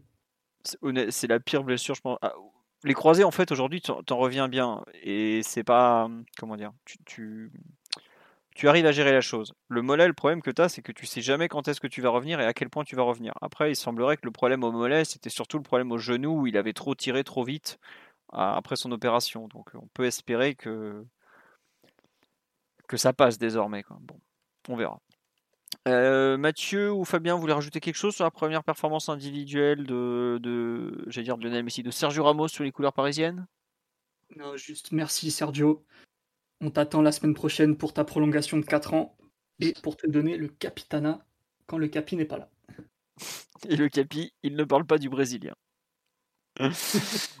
On le rappelle. Euh, bon, non, moi juste vraiment le à quel point il a été euh, fort, alors que je craignais vraiment que ce soit un, terrible flop. Mais j'attends de le voir face à des joueurs un peu plus, euh, comment dire, vif. Ouais, vif. Parce que quelque part, un Wabi Kazri, malgré tout le respect qu'on peut avoir pour, euh, pour l'immense Wabi Kazri, euh, son mauvais caractère, euh, ses dents de devant en vrac et tout ça, c'est un joueur que Ramos sait parfaitement gérer parce que c'est pas un joueur qui va spécialement vite. C'est un joueur qui va décrocher, mais ça, ça, ça dérange pas Ramos. Et puis, bah, il a, il a passé une mi-temps sans opposition, quoi, pratiquement. Quand il va se trimballer, je sais pas, Girassi du Stade Rennais, que l'autre va lui envoyer ses, 90 kg en pleine poire, lancer à toute vitesse, tout ce genre de. ou les ailiers ultra rapides de Ligue 1, tout ça. Euh, je pense euh, Souleymana ou Doku ce week-end, pour parler un peu des Rennais, là, que j'ai en tête, parce qu'ils prennent des ailiers de qualité à chaque fois. Euh, j'attends, j'attends de le voir. Je ne sais pas s'il saura être toujours aussi bon. parce qu'on me dit, ouais, Doku, un ailier percutant, bien Ligue 1, là, bien changement d'appui. Attention, Sergio, ça peut être compliqué. Mais bon, en tout cas, ravi. Euh, de le voir à ce niveau-là pour un, début. Il faut, faut, quand même le, souligner. C'était pas, je pense que pas grand monde n'aurait parié pour voir Ramos à ce niveau-là dès son premier match, six mois après. Euh, est-ce qu'il y a un joueur dont vous voulez parler euh, Moi, il y en a un dont je voudrais parler. On a un peu parlé du cas Hakimi tout à l'heure. Petit mot peut-être sur Bernat qui revient peu à peu de blessure notamment le, le, fait que ça y est, ça fait deux matchs consécutifs où il joue 90 minutes. on considère qu'il en est, euh, enfin consécutif en Ligue 1, je parle. Hein, voilà. Vous le mettez à quel niveau pour l'instant, ce, bon, ce, bon Juanito?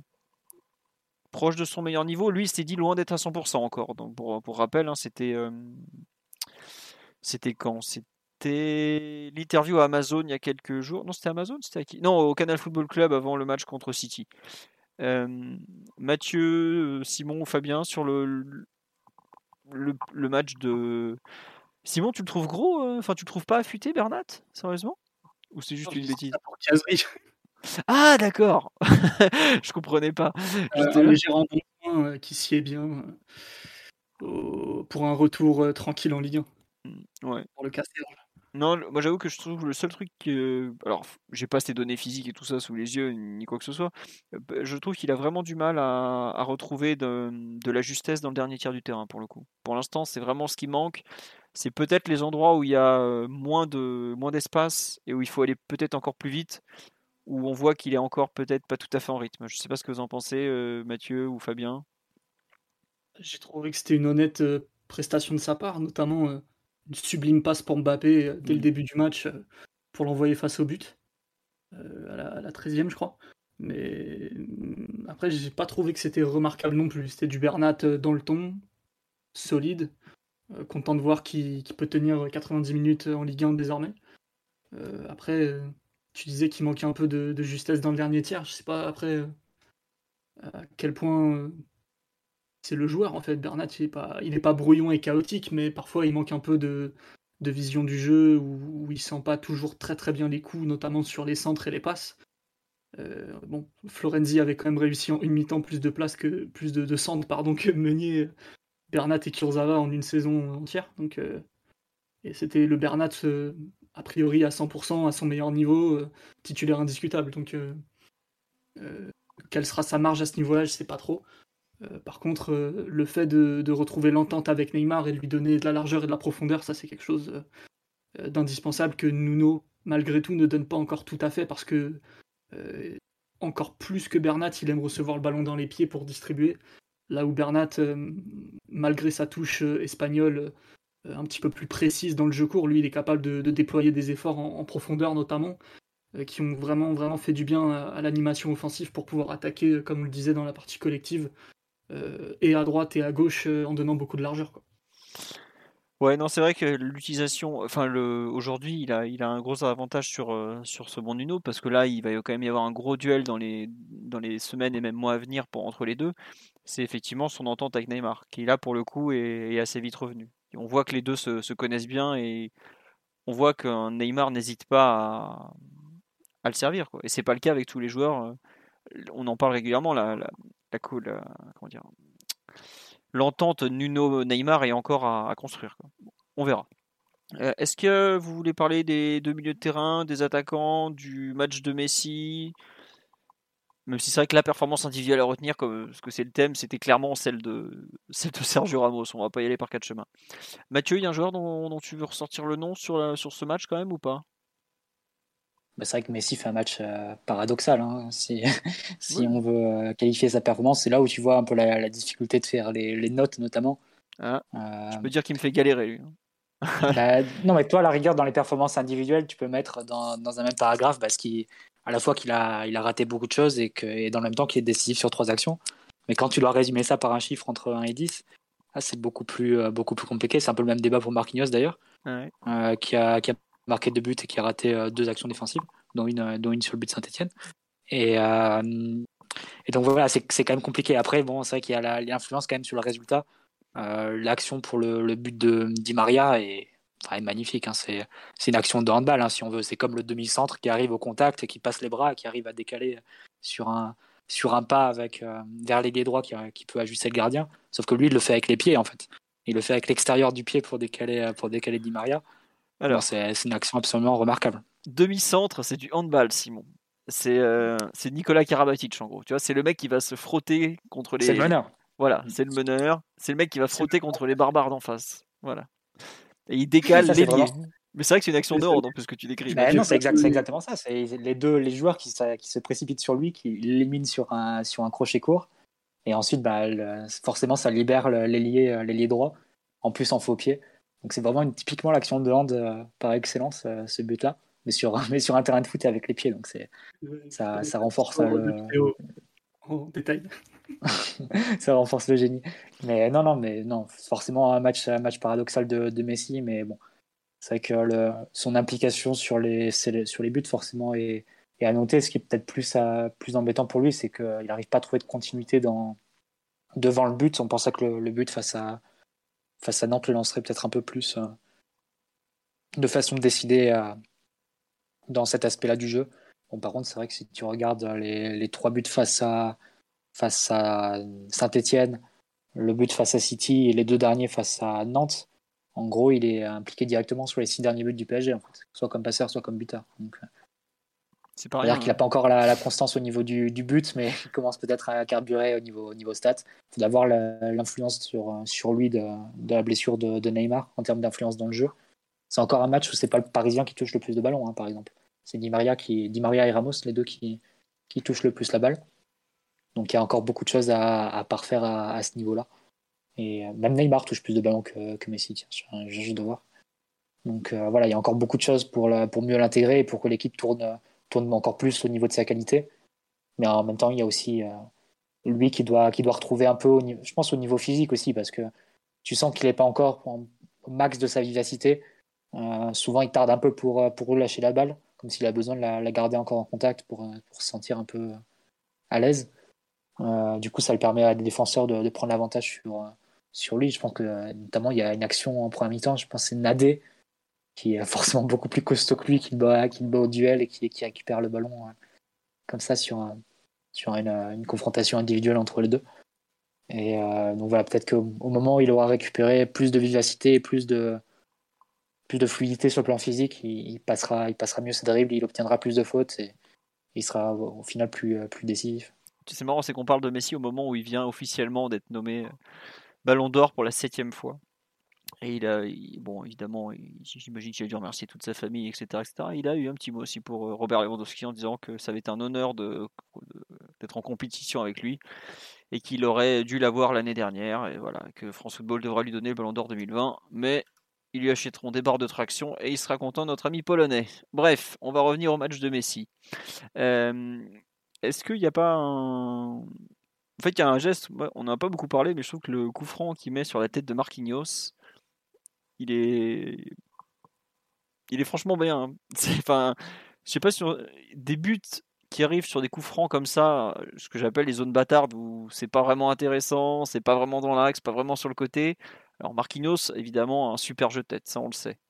Euh, en revanche, le ballon vraiment déposé avec, je trouve, la bonne trajectoire, assez de puissance pour avoir pour pouvoir le reprendre vraiment, quoi. C'est quand même. Euh, il a une qualité dans le. Il a une. C'est même pas une qualité à ce niveau-là. Il a un toucher de balle qu'on voit encore un On le voit pas encore sur les frappes et tout, parce que c'est quand même un joueur qui a une précision. C'est peut-être le frappeur le plus précis de l'histoire, faut, faut en avoir conscience.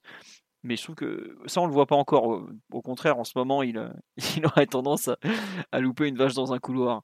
Mais euh, sur, sur ce coup de pied arrêté, je trouve, euh, ouais, comme tu dis, Simon, effectivement, les coups francs au départ, il touchait la barre à, tous les matchs, ou presque. Lyon contre Rennes aussi, je crois qu'il touche la barre. Je sais plus s'il en touche pas un troisième. C'est dans le jeu, mais il tire sur la barre aussi. Ouais, bref. Euh, mais vraiment, le coup franc, il est passé un peu inaperçu parce que c'était la mi-temps, que c'était passé plein de choses, mais je trouve déposé avec une finesse euh, assez improbable. Et on me parle effectivement du troisième but, la façon dont l'appel sur le côté est assez improbable. Tu as l'impression de, voir jeune Messi. Et puis bah, le centre. C'est Di Maria qui lance en profondeur. Ouais, c'est Di Maria qui lance. Justement, au début. c'est pas un cadeau. ah oui, c'est pas un cadeau. Mais euh, ce qui est marrant, c'est qu'au début, je, donc je tape le compte rendu du, du match pendant le match en même temps et tout ça. Et je crois que c'est Bernat en fait la passe comme ça parce que je la vois pas super précise d'un gaucher sur le côté gauche et tout. Non, c'est bien Di Maria qui est là à envoyer, envoyer son pote courir à, de 34 ans à la 90e. Mais vraiment la, justesse qu'il est capable d'avoir par moment et même sur le but, euh, on n'en parle pas. Mais c'est comme tu dis, c'est je sais plus qui sort sur lui rapidement. le Stéphanois qui sort sur lui, qui lui impose quand même un duel physique. Et malgré ça, il a le temps de se retourner alors qu'il est sous pression et de donner ce petit extérieur pied gauche comme ça incroyable. Dans l'action, au départ, je pensais que c'était pied droit, par exemple. Non, non, c'est bien extérieur pied gauche. C'est, vraiment un joueur à part. J'espère le voir physiquement mieux, parce que c'est, tout ce qu'on peut espérer pour, lui, et mieux intégré dans le collectif, tout ça. Il va, je pense, rayonner d'autant plus. Mais c'est vraiment. Ah, c'est pas n'importe qui, quand même, avec le ballon, monsieur Lionel Messi. en fait, c'est un peu fou de dire ça, mais il me rappelle un peu. Quand on découvrait Neymar au PSG en fait, qu'on voyait ces touches de balle qui étaient euh, qui sortaient de, nulle part, euh, enfin qu'on n'avait jamais vu avant cette finesse.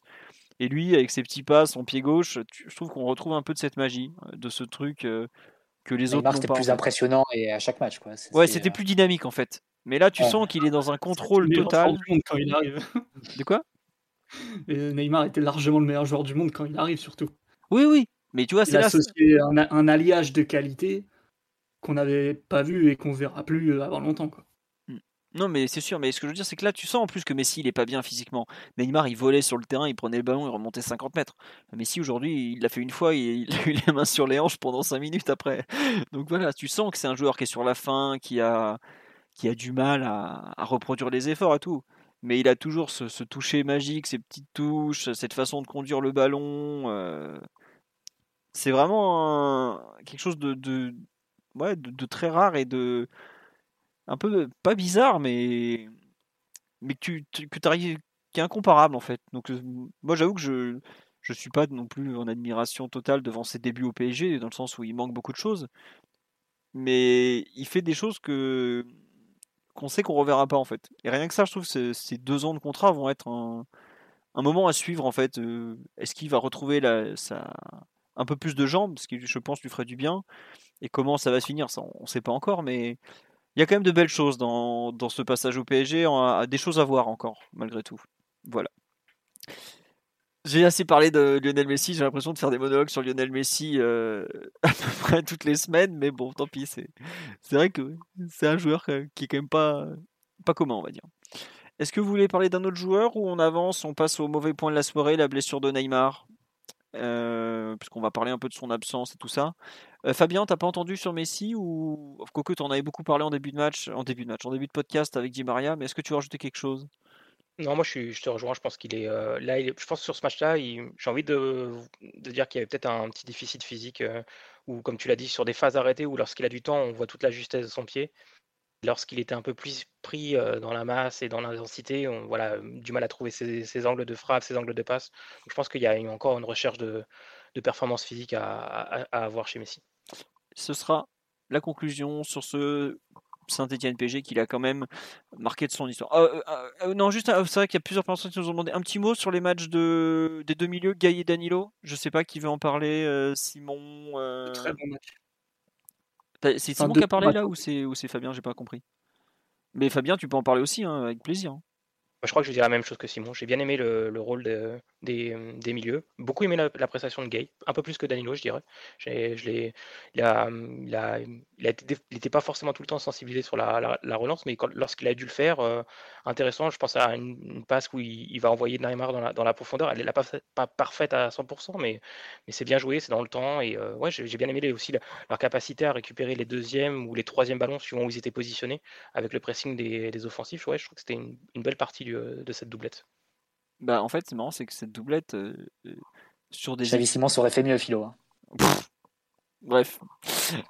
là-dessus. excellente blague, Mathieu, excellente blague. Le mec, il a pas joué en double pivot depuis l'Antéchrist, mais il va, il va, c'est ça. Il va aller à Sainté, il va aller, il va, bref, ça m'énerve. Dans un 4-2-4 en plus. Dans un 4-2-4 qui plus est, puisque évidemment, tout le monde le sait, il a le volume défensif d'Edgar Davids, bah, normal. il est, il est néerlandais, donc il a forcément ça. Bref.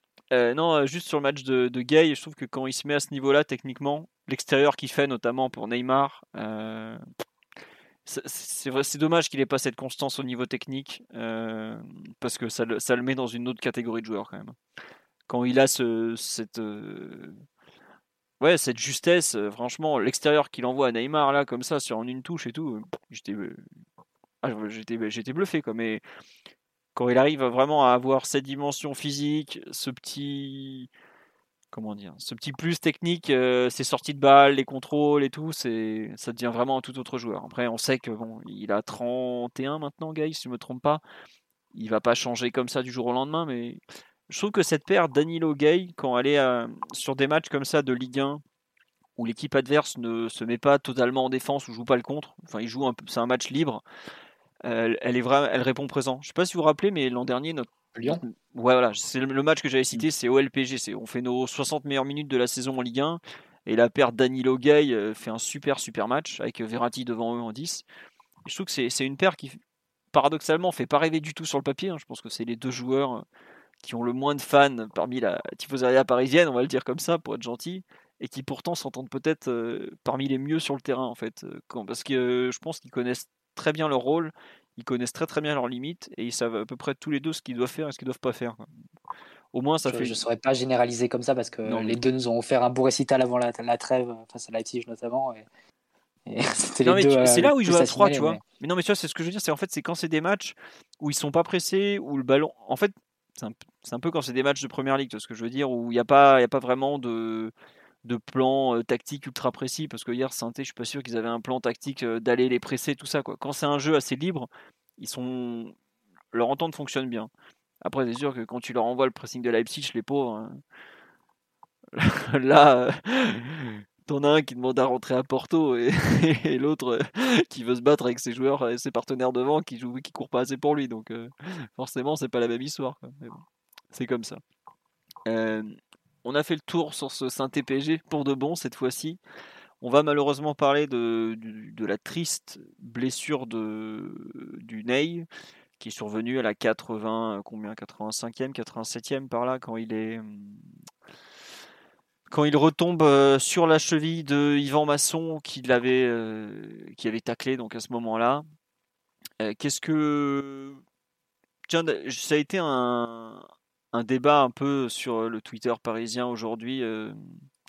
Qu'est-ce que vous en avez pensé peut-être de, cette blessure du, malheureux Neymar Volontaire, pas volontaire Enfin, évidemment pas volontaire, mais ce tacle, est-ce que vous trouvez mmh. qu'il y a drame Enfin, pour moi, il y a, je sais même pas s'il y a faute. C'est pour ça, je, mais je vois des gens qui disent que c'est une agression, tout ça, donc je veux bien d'autres avis en fait. Pas une agression, mais c'est le problème des tacles un peu par derrière comme ça, c'est que le joueur qui a le ballon, il est, il peut pas maîtriser ce qui se passe quoi, parce qu'il voit pas, qu'il se fait un petit peu fauché et du coup, comme il voit pas ce qui se passe, il peut pas bien esquiver et ça peut, ça peut amener des petites catas comme ça quoi. C'est pas pour rien que c'est interdit, à moins de faire une intervention parfaite. Après, pour moi, le tacle par derrière était interdit plutôt parce que à l'époque, ça taclait tellement dur que quand t'avais pas de protège tibia derrière, euh, tu, repartais des fois avec la jambe en vrac. C'était pas forcément que pour ce genre de choses. Et je le vois pas vraiment par derrière non plus, je vois plus par le côté le tacle, mais je sais pas. Bref, je sais pas Mathieu Simon si vous avez un avis sur ce tacle en particulier. Bah, non, après pas plus que ça. Je pense que c'est plus euh, accidentel parce que la cheville se dérobe sur la jambe du, du Stéphanois. Mais j'ai cru que Neymar avait pire que ce qu'on nous a annoncé perso. tu ah vois l'extrême torsion qu'il y a quand même euh, sur une cheville qui, se dérobe parce que euh, bah, forcément son pied, son pied n'attrape pas le sol. Euh, limite, j'ai cru qu'il y avait rupture des ligaments de la cheville, voire fracture de la cheville. Quoi. Hmm. Enfin, type fracture métatarse, toutes ces, toutes ces bêtises que tu peux te faire sur des torsions assez extrêmes. S'il revient vraiment à la compétition dans 8 semaines, je pense qu'on peut s'estimer heureux, je sais pas, mais peut-être qu'on a évité le pire. Après, c'est toujours pareil avec Neymar et les blessures. S'il revient euh, hors de forme et qu'il lui faut deux mois pour, euh, pour se remettre euh, totalement, totalement dans le bain, voire plus maintenant, vu qu'il avait mis très longtemps avant de sortir un très très bon match contre Bordeaux la dernière fois, c'est beaucoup de temps de perdu, forcément. Après, comment le remplacer bah, ça tombe un peu sous le sens, quoi. Tu, tu fais avec les trois autres top attaquants que t'as et, et tu vois, tu vois ce qui se passe. Et tu, comment dire, enfin, quand tu dis tu, tu vois ce qui se passe. à gauche éventuellement, tu vois, ce genre de choses. Ou Di Maria à gauche, as, tu, peux, tu peux voir le truc euh, un peu en mode. Euh, euh, comment dire soit, tu fais du, soit tu fais du, du Real Madrid d'Ancelotti avec Cristiano Ronaldo à gauche qui serait Mbappé, Benzema qui serait Messi dans l'axe et, et Di Maria qui serait bah, Di Maria ou, ou Bale ou bien tu fais euh, du Lionel Scaloni euh, qui avait mis euh, Lautaro dans l'axe qui serait Mbappé, Di Maria qui serait à gauche, bah, Di Maria qui fait Di Maria et Messi qui fait Messi quoi. Ah, L'Argentine joue beaucoup avec Di Maria à droite aussi, hein, notamment la finale de Copa América. Ils ont une répartition qui est, Ouais, ils ont une répartition, répartition qui rappelle un peu le, le, Barça de Valverde la première saison, où ils jouent avec un ailier droit, donc qui était Dembélé au Barça, qui est Di Maria en Argentine, avec Messi en numéro 10 et avec un numéro 9, donc, euh, qui est Lotaro en Argentine et qui est Suarez au, Barça. Et il libère comme ça complètement le couloir gauche, où tu as seulement un relayeur gauche qui est Lo Celso pour l'Argentine et qui était Iniesta au Barça. Et ça, comme ça, ça permet de libérer vraiment la diagonale de Messi vers, les, euh, vers le, latéral gauche. pardon. Euh, et c'est notamment comme ça que, bah, que, la relation Messi-Alba a décollé complètement sous, sous Valverde notamment. Euh, devenant la, première source offensive de, de buts. Je ne sais pas si c'est euh, quelque chose qu'on peut répliquer au, PSG, mais c'est forcément ça, ça peut faire partie des, angles de, des sources d'inspiration, de se mettre comme ça de façon un peu asymétrique avec un ailier droit, Di Maria pour, euh, pour être proche de, Messi, et Mbappé qui, aurait une position comme ça d'avant-centre, qui balayerait comme ça un peu, un peu la largeur, mais en libérant le couloir gauche pour les, pour les montées du latéral. Ça peut, ça peut être une idée. Euh, sachant qu'il y a évidemment l'autre option de, de, mettre Di Maria à gauche, comme on l'a vu face à Marseille. Face à Marseille. À Marseille. Euh, bon, ça, c'est ce serait plus dans une optique un peu plus, un peu plus directe hein, de, de, jouer les transitions, comme ça d'avoir Di Maria sur son, sur son pied naturel pour, euh, pour partir en, contre-attaque ou prendre les espaces pour ensuite euh, centrer en première attention ou, jouer comme ça des ballons directement en une touche et pouvoir jouer des, des, actions comme ça très décisives plutôt que de perdre du temps à, rentrer sur son pied droit, sur son pied gauche pardon, en venant de la droite. Donc euh, c'est deux options qui s'ouvrent à Pochettino. Ça dépendra aussi de, comment de la façon dont il veut défendre, parce qu'on suppose que, que, Di Maria fera le quatrième milieu en, en phase défensive. Donc euh, ça dépend qui tu veux utiliser comme milieu qui, qui couvre l'autre côté. Est-ce que tu veux utiliser Gay ou Herrera et de quel côté? Euh, Donc euh, voilà, ça peut être ça peut être des pistes de réflexion, mais effectivement, moi je suis pas forcément inquiet par la par ce qu'on peut faire sans Neymar. Je pense que Di Maria, Neymar, Di Maria, Messi et Mbappé, c'est un trio qu'on peut faire fonctionner. Et, sous certains aspects, ça peut même être plus compétitif, notamment sur la balle. Par contre, euh, là où je suis plus inquiet, c'est Simon qui l'a mentionné juste, juste avant, euh, le temps que ça va prendre pour Neymar de, revenir à un bon niveau. Ça, il y a le, il y a le temps disponibilité, il y a le temps de, de reprise en fait, de, de retour de, Neymar à un bon niveau et combien de matchs il va devoir enchaîner pour retrouver du rythme, euh, combien de matchs il va devoir enchaîner pour retrouver des sensations. Il faut espérer que les, les trêves, enfin durant la trêve, il y aille un peu mollo sur les, sur les gâteaux, les fêtes, etc. Parce que si tu le retrouves blessé et, avec l'embonpoint euh, habituel qu'il prend euh, durant, les, durant, la fête de, durant les fêtes de Noël et de fin d'année, ça va être très compliqué et tu risques de ne pas le retrouver à un bon niveau avant avril. Quoi. Donc, il euh, faut, absolument qu'il fasse attention et qu'il s'inflige une, autodiscipline qui ne s'est pas infligée les, autres, les saisons précédentes parce que là, pour le coup, c'est lui qui en pâtira et c'est le PSG qui ne le retrouvera pas à un bon niveau avant la fin de saison limite. Donc, ah oui, oui. Non, mais c'est vrai que ce qui est dommage, c'est que, enfin, surtout là, on l'avait vu en septembre-octobre, le temps qu'il lui a fallu pour lancer vraiment sa saison, quoi. Donc, euh, s'il n'est pas un peu, euh, un peu sérieux et un peu, euh, comment dire, impliqué sur sa rééducation, faut, faudra voir. Après, le problème, tu le, bon, il risque de partir au Brésil avant soit tu le retrouves euh, comme quand il arrive euh, après le, confinement, il, est, il a fuité comme mm. une arbalète, il est impeccable. Si tu le retrouves comme quand il était arrivé, c'était je sais plus quelle année, en 2018, là, quand il avait sa coupe de cheveux avec ses dreads, euh, où il était gras comme un cochon et tout, et qu'il lui avait fallu un mois pour être en forme. Là, c'est un peu plus gênant, quoi. Bon, après, c'est vrai qu'on nous dit, oui, il a, comment, il a joué au poker la nuit dernière, toute la nuit. Voilà. après, il faudra voir aussi, ça, il va pas forcément faire ça tout le temps, et puis, faudra voir, mais on en saura déjà plus dans trois jours parce que le PSG a quand même bien précisé qu'on on aura visiblement une deuxième estimation quand j'imagine quand la cheville aura dégonflé parce que là elle doit toujours être énorme. Mais j'avoue que c'est un élément qu'on me dit aussi sur le live, c'est qu'il y a aussi euh, comment on va faire pour enchaîner des matchs avec trois attaquants dont deux qui ont plus de 33 mm. ans. Euh, évidemment, Draxler n'est pas là quand on a besoin de lui parce que sinon ça serait trop simple avec Draxler. Et moi je me demande si cette blessure en fait même si on en a, on a un peu dit le contraire tout à l'heure quand on a parlé de Ramos, et Mathieu, je te rejoignais à ce moment-là, c'est est-ce que cette blessure, vu qu'on n'a plus d'attaquants, on va pas nous faire basculer plus vite vers des secteurs de jeu où on a beaucoup de joueurs à faire jouer? Euh, Aujourd'hui, le PSG, on a 5 défenseurs centraux, on a 3 arrières gauche, 2 arrières droits, je ne sais combien de milieux axiaux. Est-ce que c'est pas le moment où on va passer justement en 3-5-2 pour avoir, bah, on n'aura que 4 joueurs devant entre euh, Messi, Mbappé, Di Maria et Icardi il y a la possibilité euh, du losange aussi, hein, Philo, qu'on avait vu en début de saison. Tu as effectivement. Voilà, avec Vinaldo Bandis. Avec, je l'avais oublié, ce losange qu'on avait vu qui avait plutôt donné des bons résultats. Parce que pour le coup, des milieux un peu axiaux, tout ça, ça, ça on peut vous faire une belle collection. Là, on a de quoi faire. Et la troisième option, c'est de recourir au mercato. C'est d'exfiltrer Icardi et de, de prendre un autre, un autre joueur offensif plus, plus disponible et plus apte. Avec la possibilité que la Juve revienne pour Icardi, vu leur situation. S'ils ne sont pas rétrogradés en, en série B d'ici là. Mais euh, voilà, il y, a, y, a, y, a, y a la possibilité. Mais euh... Redis-le, Mathieu. non, ça, on nous dit Moussa Diaby revient, s'il te plaît. Mais Moussa, il est en train de s'amuser en Bundesliga, il va pas revenir pour. Euh, voilà. Mais non. Euh, après, c'est sûr. De quoi? Moussakin. Euh, oui, voilà, mais Moïse, pareil. Il, ah, il, a signé avec obligation, là, je vois. Ouais. Non, non c'est pas tout à fait obligation, mais presque quoi.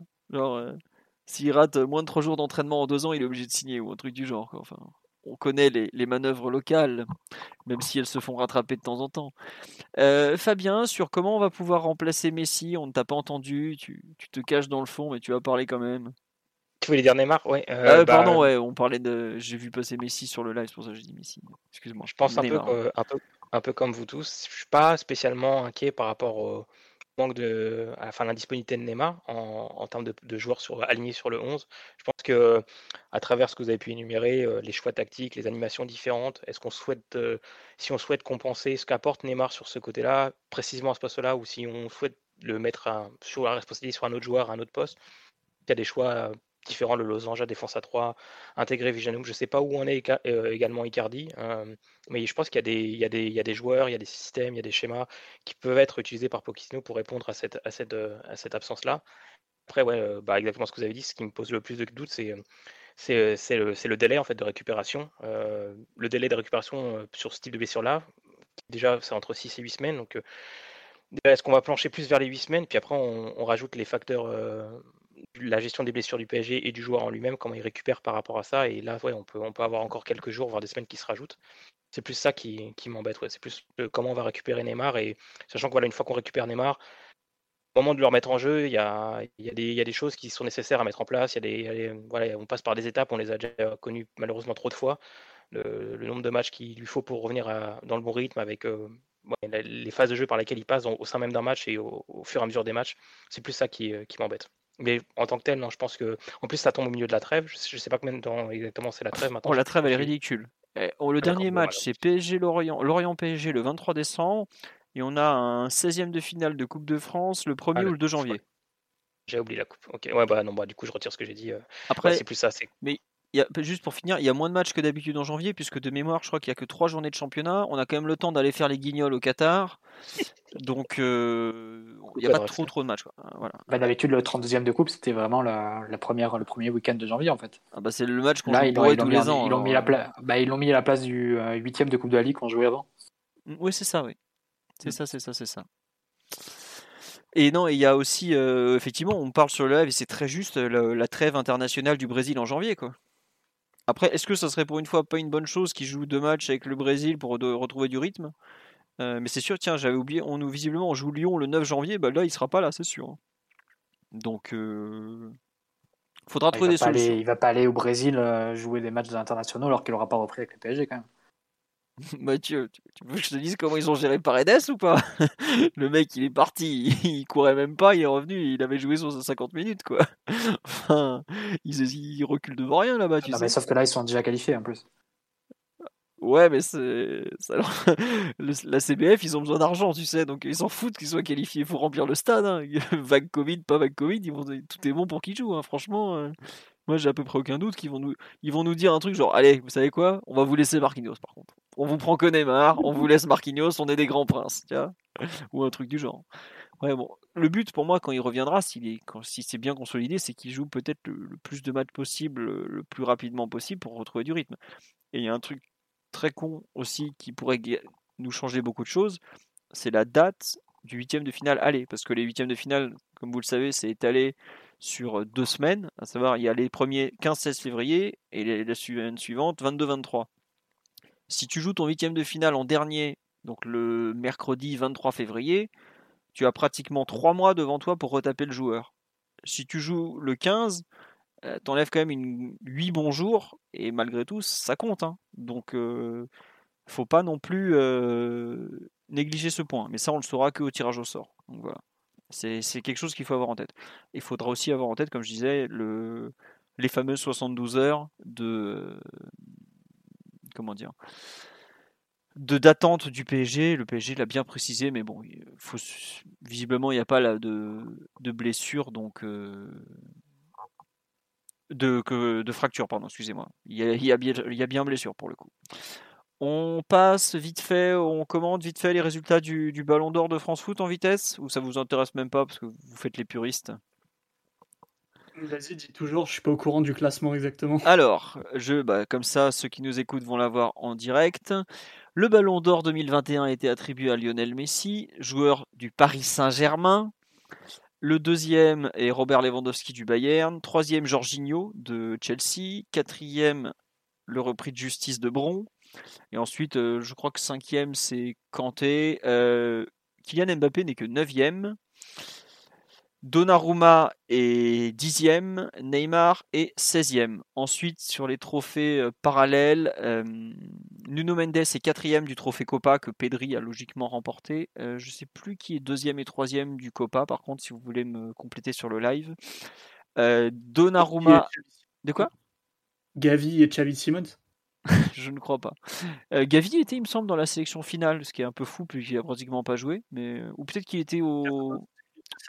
Ah, euh, Bellingham est deuxième et Musiala est troisième, voilà. Ce qui est assez logique aussi, parce qu'ils ont quand même fait des saisons. Euh, les deux de Bundesliga ont notamment fait des saisons assez exceptionnelles. Euh, même si on les a pas, on n'entend pas forcément beaucoup parler en France, ils font des très belles choses. Et sur le trophée Lev Yashin, donc qui est un ancien grand gardien russe du, des années 50, si je me trompe pas. T'as pas besoin de le préciser pour notre audience quand même. Bah, malheureusement, euh, il y a des très jeunes parmi nous, Mathieu. Tout le monde n'a pas creusé comme moi l'histoire du football euh, ou a en livre de chevet des livres sur la tactique au XXe siècle. Mais bon, c'est comme ça. Euh, donc deuxième du trophée Yashin derrière notre ami Gianluigi Donnarumma, Edouard Mendy, l'ancien du Stade Rennais notamment, de l'OM, qui aujourd'hui défend les couleurs de, Chelsea et du Sénégal. Troisième, Yano Black. Quatrième, Ederson. Alors lui, je me demande comment il a pu atterrir là, le Brésilien et cinquième Manuel Neuer. Et notre euh, Keylor Navas est neuvième, puisque je me suis trompé dans la news. J'ai mis qu'il était huitième, puisque j'ai fait la news pendant le podcast, donc vous m'excuserez si vous avez remarqué que un moment j'étais plus là. Quelques réactions sur le comment dire sur ces résultats? Qu'est-ce que vous en pensez? On va commencer par Lionel Messi. Euh, ah non, euh, Navas est huitième ex c'est bien ce qui me semblait.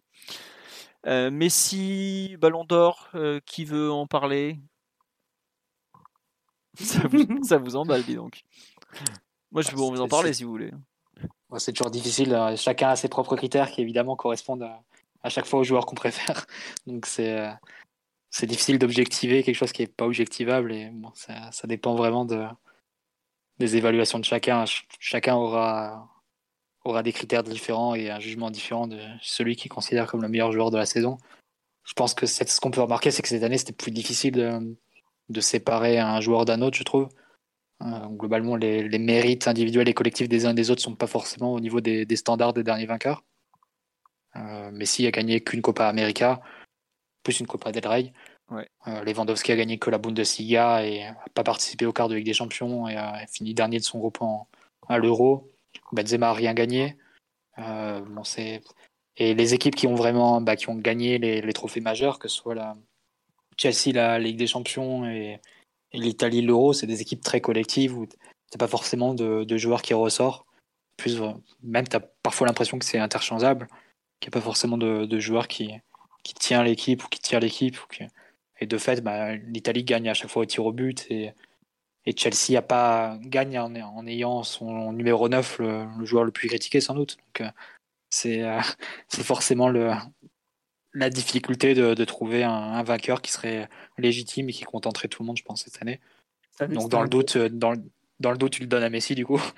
Et bon, je pense que c'est toujours, si jamais un choix contestable en soi, tu récompenses le, joueur qui a le, plus de talent, le plus de qualité, qui en a déjà gagné un paquet. Donc en soi, c'est pas, c'est pas un scandale, mais il n'y avait pas forcément d'alternative, je trouve, d'alternative évidente pour, pour dire qu'il a mérité, parce que voilà, ni Lewandowski, ni Benzema, ni euh, les autres, on n'a pas vraiment entendu, ni encore moins Jorginho, ni Jorginho évidemment. Bah, c'était pas forcément des candidats très, très crédibles. Je pense même que Lewandowski, est-ce que c'était sa meilleure année cette année, par exemple? C'est une année où il n'a pas, il a pas marqué en la Ligue des Champions forcément, vu que ça s'est arrêté en huitième pour lui. L'Euro non plus, donc bah, c'est con. Moi, je sais que par exemple, j'ai beaucoup parlé avec les, Bavarois parce que je suis un peu le football allemand. Quand ils trouvaient ça scandaleux, je me m'attendais. Il a raté tous les matchs qui comptent, Lewandowski. enfin, en, en, le choc de l'année, le match de l'année a probablement été le PSG Bayern.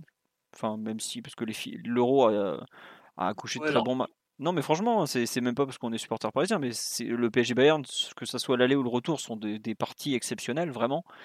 Euh, bon, Chelsea Real, quand Chelsea avait vraiment euh, concassé le Real, mais il n'y avait même pas vraiment une match, tellement ils étaient au-dessus. Mais euh, ce que je veux dire, il n'est pas là, Lewandowski, sur ces matchs-là. Et c'est vrai qu'il a battu le record de Gerd Müller. Mais je veux pas être méchant, c'est des records qui intéressent que les mecs qui suivent la Bundesliga. Et j'ai beaucoup de respect pour Gerd Müller D'ailleurs, je suis un peu surpris qu'on n'en ait même pas parlé en cette soirée de Ballon d'Or, parce que c'est quand même un, mec important du football qui est parti cette année. Euh, mais il a raté les, grands matchs. C'est- terrible, surtout qu'il se pète pour un Pologne-Andorre où il mène déjà 2-0. quoi. Donc euh, c'est comme ça, malheureusement. euh. Et Messi, peut-être qu'il est un peu un ballon d'or par défaut parce que il fait pas, il paye un peu. Enfin, si on fait l'élection en juillet, je pense qu'il y a beaucoup plus unanimité sur lui que maintenant. Parce qu'il fait une deuxième partie de saison exceptionnelle. Euh, le but qu'il met au Parc des Princes, je sais pas si vous vous rappelez, ou même le match qu'il fait au Parc des Princes, il est euh, un peu sérieux, on va dire. Euh, on me dit qu'ils ont fait un hommage pour Gerd Müller, bah, c'est très bien. Avec Maradona, bah, c'est parfait parce qu'il le mérite. J'avoue que je, suis ça par Twitter depuis tout à l'heure, donc j'ai pu rater des bouts et je m'excuse. Mais en gros, pour venir sur Messi, la deuxième part, la première partie de saison qu'il fait, elle est fabuleuse. Il soulève l'argent, il soulève la Copa América avec l'Argentine. L'Argentine a quand même attendu un titre depuis 28 ans. Après, Euh, c'est une compétition, la mais Copa América. c'est particulier. On rappelle que c'est une compétition où tu as 10 équipes qualifiées, 8 qui étaient quali- 10 équipes euh, participantes et 8 qui étaient qualifiées pour les quarts de finale. hein. Ils ont fait, de- ils ont fait Euh, des phases de poule, deux groupes de 5, 4 qualifiés, hein, je rappelle. Beaucoup de qualité humaine, beaucoup de huevos. C'est pas si facile de la gagner à la Copa América. Ah non, pas une fi- il fait une finale vraiment mauvaise. hein. Il rate une occasion, rappelle-toi Simon, euh, il était 4 heures du matin, mais il a une occasion dans, le- dans les 5-10 dernières minutes face au Brésil qui met pas et du coup il, il se retrouve à, à suer un peu jusqu'à la fin, à être à la merci. Et Di Maria, le héros de cette finale et de cette Copa América dans l'ensemble. hein. Mais s'il existe sur les coups de pied arrêtés, l'équipe euh, avait fait de, de, de lui son guide, mais sur le terrain, c'était plus le milieu à 3 et Di Maria qui, qui faisait le boulot. Euh, donc il a quelques matchs, quelques coups d'éclat, mais Messi, ça fait des années, en sélection en tout cas, que qu'il a besoin d'éléments très moteurs autour de lui. Et, enfin, la Copa d'avant, c'était plutôt Lautaro Martinez qui avait crevé l'écran. La Copa d'avant c'était encore plus mauvais de la part de Messi. Là au moins il a fait une bonne, euh, il a fait des bons matchs. La, la Copa de 2019 c'était vraiment. Il est infâme, il fait, il, fait, il fait- il fait des dribbles dans les tibias des défenseurs, quoi, c'est tout. Mais là, au moins, il était. mauvaise foi, Simon, quand même. Putain. Ah mais, mais il était en difficulté face au Qatar Messi en 2019. Oui. Il avait, euh, il faisait vraiment. Je pense qu'un joueur qui aurait pu mettre d'accord beaucoup de monde en- sur cette année civile, c'était Mbappé, qui avait commencé. euh, Il a Bah, bah, il Bah ouais, c'est ça. Il a, il a eu des exhibitions face au, face au Barça et face au Bayern. Mais malheureusement pour lui, le PSG est pas champion et il rate l'Euro. Donc c'est. L'euro lui fait très mal, je pense. Parce que Ouais, pour moi, c'est le il- scandale de la liste. hein. Mbappé S'il 9ème. met, le euh, péno, euh, s'il met le péno contre la Suisse et que la France, je sais pas, perd en demi-finale contre l'Espagne, je pense que Mbappé, il est top 3 euh, fastoche, mais Non, mais en plus, c'est sur un accident de parcours parce que tout le monde sait que la France est la meilleure équipe européenne. Et c'est c'est dommage pour lui que, que ça tombe au mauvais moment, qu'il y ait eu beaucoup de blessures, que ça tombe sur un jour sans de l'équipe de France. Et mm, alors que soit si la France fait, gagne l'Euro, je pense que c'est pour lui. hein. C'est- C'est comme ça. c'était une année de compétition internationale et forcément, ça se joue euh, sur des détails, sur un seul match parfois. Et on voit que ça a été favorisé totalement, vu que Jorginho, euh, qui est le dixième meilleur joueur de Chelsea et huitième meilleur joueur de l'Italie, finit troisième. Donc euh, bon, le palmarès a primé. Mais après, le palmarès fait Jorginho, partie il des critères. a- hein. C'est important, le Bah, c'est palmarès. clair, mais bon, c'est- après, c'est c'est toujours un peu absurde. C'est comme. euh, c'est peut-être encore plus absurde que quand, on, quand certains voulaient Varane Ballon d'Or en 2018, en fait. Mm. C'est- C'est toujours. euh, Est-ce que Jorginho, tu le mets déjà top 3 de son, à son poste? C'est même pas sûr, tu vois. Donc, euh, top 3 de, de l'année, c'est encore plus difficile. Mais... C'est comme ça, mais bon. Je pense que France Football aurait dû l'annuler euh, une deuxième année consécutive. Mais ça, tu dis ça parce que t'as envie d'aller en vacances chez les, chez les tontons en Pologne. Alors, tu vas arrêter tes bêtises un peu, Simon. J'en ai rien à faire de Robert. Je préfère que Messi l'ait que, que lui. Mais, euh, mais franchement, euh, pff, donner un ballon d'or par défaut, ça fait longtemps que c'était pas arrivé et c'est un peu triste. Quoi. Il y avait eu de niveau individuel, hein, quand même. mais euh, euh, Modric encore, euh, c'était le meilleur relayeur du monde euh, cette année-là, même s'il avait un peu volé le, le ballon d'or à Griezmann. Euh, bon, c'est c'est pas si courant que ça une année où presque personne le mérite en fait, où personne se détache vraiment. Et bon, du coup, ça te laisse une sensation un peu un peu bizarre. Je pense que le ballon d'or cette année n'inspire rien à personne et encore moins que, que d'habitude quoi. Alors que, enfin, je sais pas, Bah écoute, moi je t'avoue que ça me fait plaisir. on était enfant et plus jeune. Enfin, je sais pas, tu vois Kaka soulever le ballon d'or, ça te fait un truc quand même. Puis t'étais Kaka devant jeune. Messi et Ronaldo, surtout. Kaka, de- non, non, Kaka devant Messi et Ronaldo, les, les trois qui ont moins de 25 ans. Et, euh, pour le coup, Messi et Ronaldo, ils avaient, je pense, 22, 23.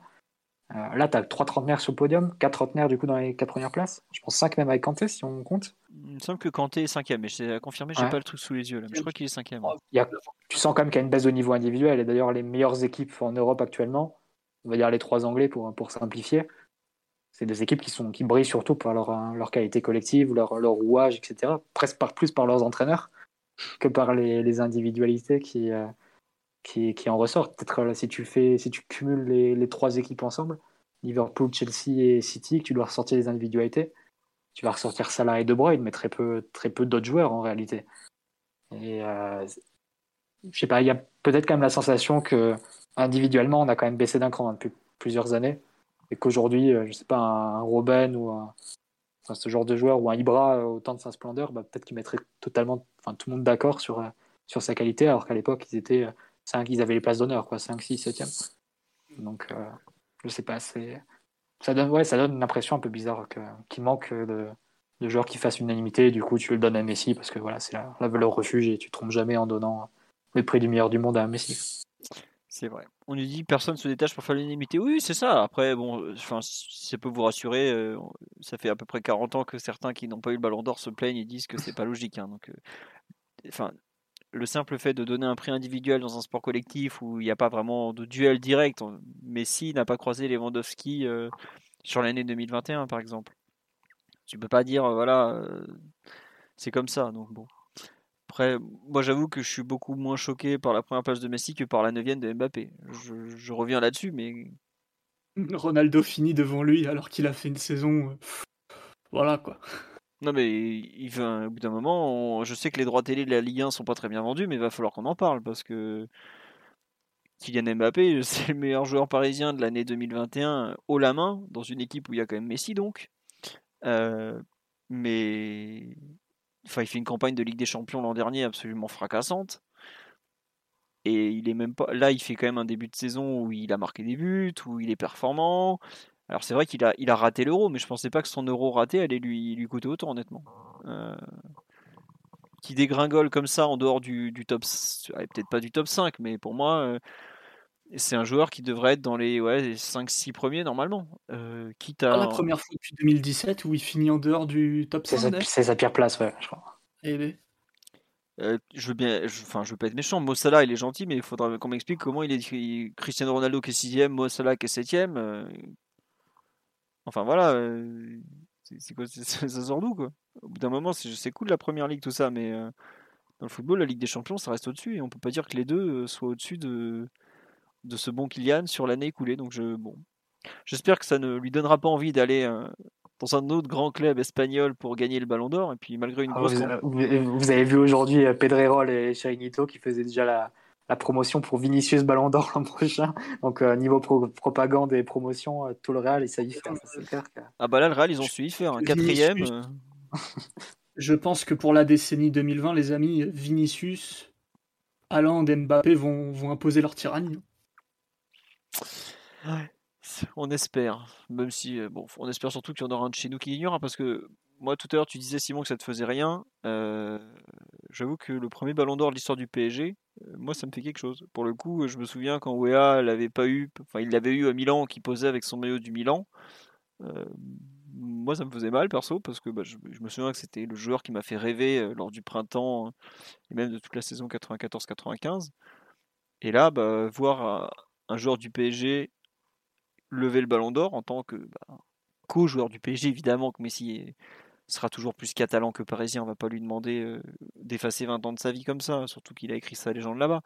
Mais malgré tout, ça me fait, ouais, ça me fait quelque chose ouais, qu'un joueur du PSG gagne le ballon d'or. Enfin, je sais pas si on se rend compte, on a fêté les 10 ans de QSI il y, a, y a quoi, il y a 4 mois, 4-5 mois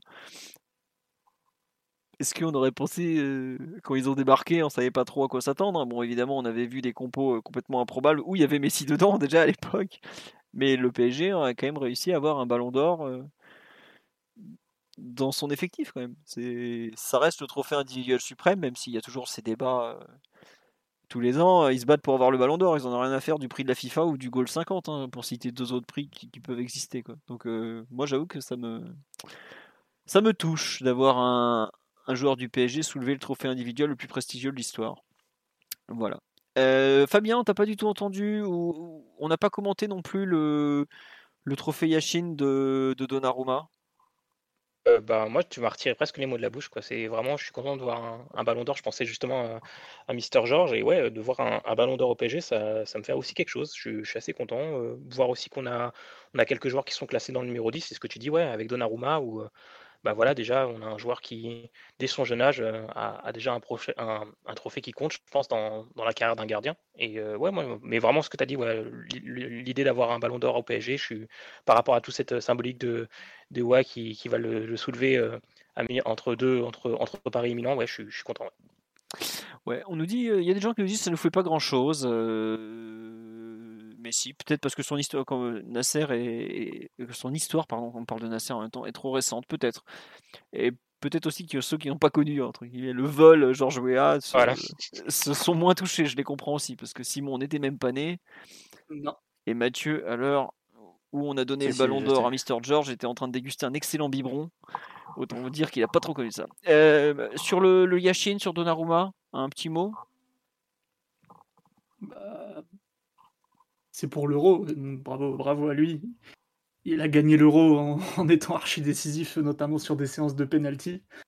Euh, il arrête le tir au but qui donne le trophée à son pays. Donc euh, bon, jusque-là, ça me paraît à peu près logique, surtout que euh, ni Edouard Mendy ni Ederson, qui ont été les finalistes en Ligue des Champions, me paraissaient au-dessus. Donc bon, pas, grand-chose à dire. Et puis on va pas, on va quand même pas donner le, le trophée à Jordan Prickford. Donc bon. Excellente balle perdue. Moi, je, voilà. Je, félicite pour cette balle perdue. On nous dit, euh, tu veux nous expliquer le scandale Non, il n'y a pas eu de scandale en fait. C'est juste que Georges Weah a été de très loin le meilleur joueur de la campagne de Ligue des Champions 94-95, puisque l'Ajax était un formidable collectif. Et en fait, ce qui s'est passé, c'est que Georges Weah a été transféré à l'été 85 du PSG au Milan AC, qui à l'époque cherchait un successeur à Van Basten, dont la carrière était en, en fort doute. D'ailleurs, il n'a jamais rejoué. Et donc en fait, c'est juste que quand il soulève le Ballon d'Or 95, qui pour l'anecdote était le premier ouvert aux non-européens, parce que pendant longtemps euh, le Ballon d'Or était réservé aux Européens. C'est pour ça que Maradona l'a jamais eu, notamment, ou, d'autres, ou Pelé, évidemment, pour citer les deux plus connus. En fait, Ouéa gagne et il pose, euh, bah, donc il fait les traditionnelles photos. Et si vous regardez, il n'y a pas une seule photo de Ouéa, si je ne me trompe pas, avec le ballon, avec le, ballon d'or et le maillot du PSG vous verrez que des photos avec OEA, le, maillot mythique du Milan AC. Je crois que le sponsor de l'époque, c'est Mediolanum encore, qui était un, sponsor, euh, comment dirais-je, important de, des années 90. Euh, non, c'est Opel déjà, pardon. Il le soulève, il a le, maillot du Milan AC, il le, il le montre à San Siro, voilà, et puis bah, au PSG, euh, on était là de loin. Ah, c'est cool, merci Georges. C'était bien les 10 buts en Ligue des Champions l'année dernière avec nos couleurs, mais bon, bah, on te regarde de loin. Quoi. Voilà pourquoi je dis qu'il n'y a pas eu de scandale, c'est juste que ça faisait mal parce que bah, c'est grâce à ses performances avec le PSG qu'il l'avait gagné, sûrement pas avec Milan. Et que bah, on était là euh, à regarder par la fenêtre. Donc euh, là, maintenant, c'est un peu le contraire. C'est la Porta qui à la fenêtre et nous qui avons euh, Messi avec son trophée. Il n'y a pas de scandale, c'est juste c'est le problème des trophées qui sont distribués sur l'année civile et pas sur la saison alors que le football se joue en saison. Voilà sur Donnarumma, pour revenir un peu à notre, autre lauréat, puisqu'on a quand même deux lauréats sur les trois prix qui étaient distribués ce soir en termes de. Non, c'est vrai qu'il y a eu le. Lewandowski a été élu buteur de l'année. Il a reçu un formidable trophée qui a réussi l'exploit d'être encore plus moche que la Coupe de la Ligue, ce qui est pourtant pas une mince performance. Un mot sur Donnarumma, Mathieu. j'imagine que tu es heureux en tant que fier supporter de la, la Nationale. Bah, on peut dire que le trophée lui doit beaucoup, donc euh, forcément c'est logique. Peut-être que le trophée de meilleur joueur de l'Euro était. Euh, après, il y a toujours la, distinction et le débat, c'est-à-dire est-ce que le, trophée individuel de fin de saison, il doit forcément récompenser euh, le trophée de, meilleur joueur ou individuel sur, le, sur la compétition internationale qui a eu lieu l'été précédent? C'est parfois tu peux dire qu'il y a un peu doublon. Hein. C'est comme quand il y avait eu l'épisode Canavaro en 2006, etc. Bon, je sais pas. C'est, euh, j'ai l'impression qu'il y avait quand même plus de niveau chez les gardiens cette année. Euh, parce qu'on peut citer Courtois qui a fait une grande saison au Real. Et qui est très mal euh, classé lui aussi. Hein. Huitième mm. ex aequo alors qu'il fait une saison monstrueuse. Il peut aspirer mieux. Mm. Bah, Mendy évidemment qui a été à la tête d'une équipe qui a pas pris de but quasiment. Et plus les habituels Neuer, Black, au Black. Donc va dire qu'il y avait plus de plus enfin c'était plus relevé il y avait plus de concurrence Mais après, pour Donnarumma, bah, si tu veux, à la fois le, trophée euh, avec l'Italie et les deux séances de tir au but qui ont été, qui ont été remportées, le fait qu'il était décisif à, tous les tours, plus le fait aussi de, de retrouver le Milan à un poste qu'ils n'avaient pas connu depuis 10 ans, à une place qu'ils n'avaient pas connue depuis 10 ans en championnat, euh, où il a eu son rôle aussi. Donc, euh, pour, tous ces, pour toutes ces raisons, je pense que c'est assez logique. Enfin, moi, c'est pas un prime qui me, qui me choque. Je pense que c'est un juste vainqueur de, de ce trophée. C'est le, le, joueur qui a été le plus décisif à ce, à ce poste-là, je pense. Ouais. Bah, dans le sens où il a eu l'influence la plus directe dans les résultats de son équipe et dans la conquête de, trophées. Parce que Mandy, après, tu peux toujours dire, il a été excellent, Mandy, c'est pas la question. Mais il joue dans une équipe qui concède très peu aussi. Donc, euh, ça, c'est. Ah il y a moins, forcément moins de, moins de parades et plus sobre et moins spectaculaire.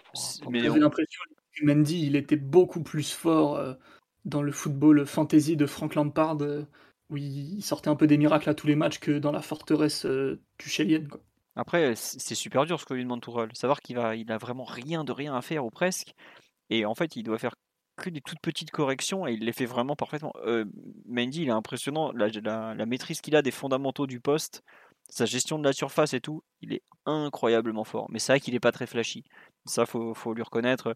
Donnarumma, enfin, pour le grand public, c'est quand même le mec qui a, qui a gagné deux séances de pénaux à l'euro, ou deux ou trois, j'aurais même plus à compter tellement. Non, deux, deux, deux. deux, mais rien que ça. Deux, mais il a aussi décisif face à l'Autriche en huitième, il fait une parade assez, voilà. assez monstrueuse aussi. Donc, euh, Contre la Belgique, la Belgique, Belgique aussi, face à Lukaku. Voilà, donc euh, voilà.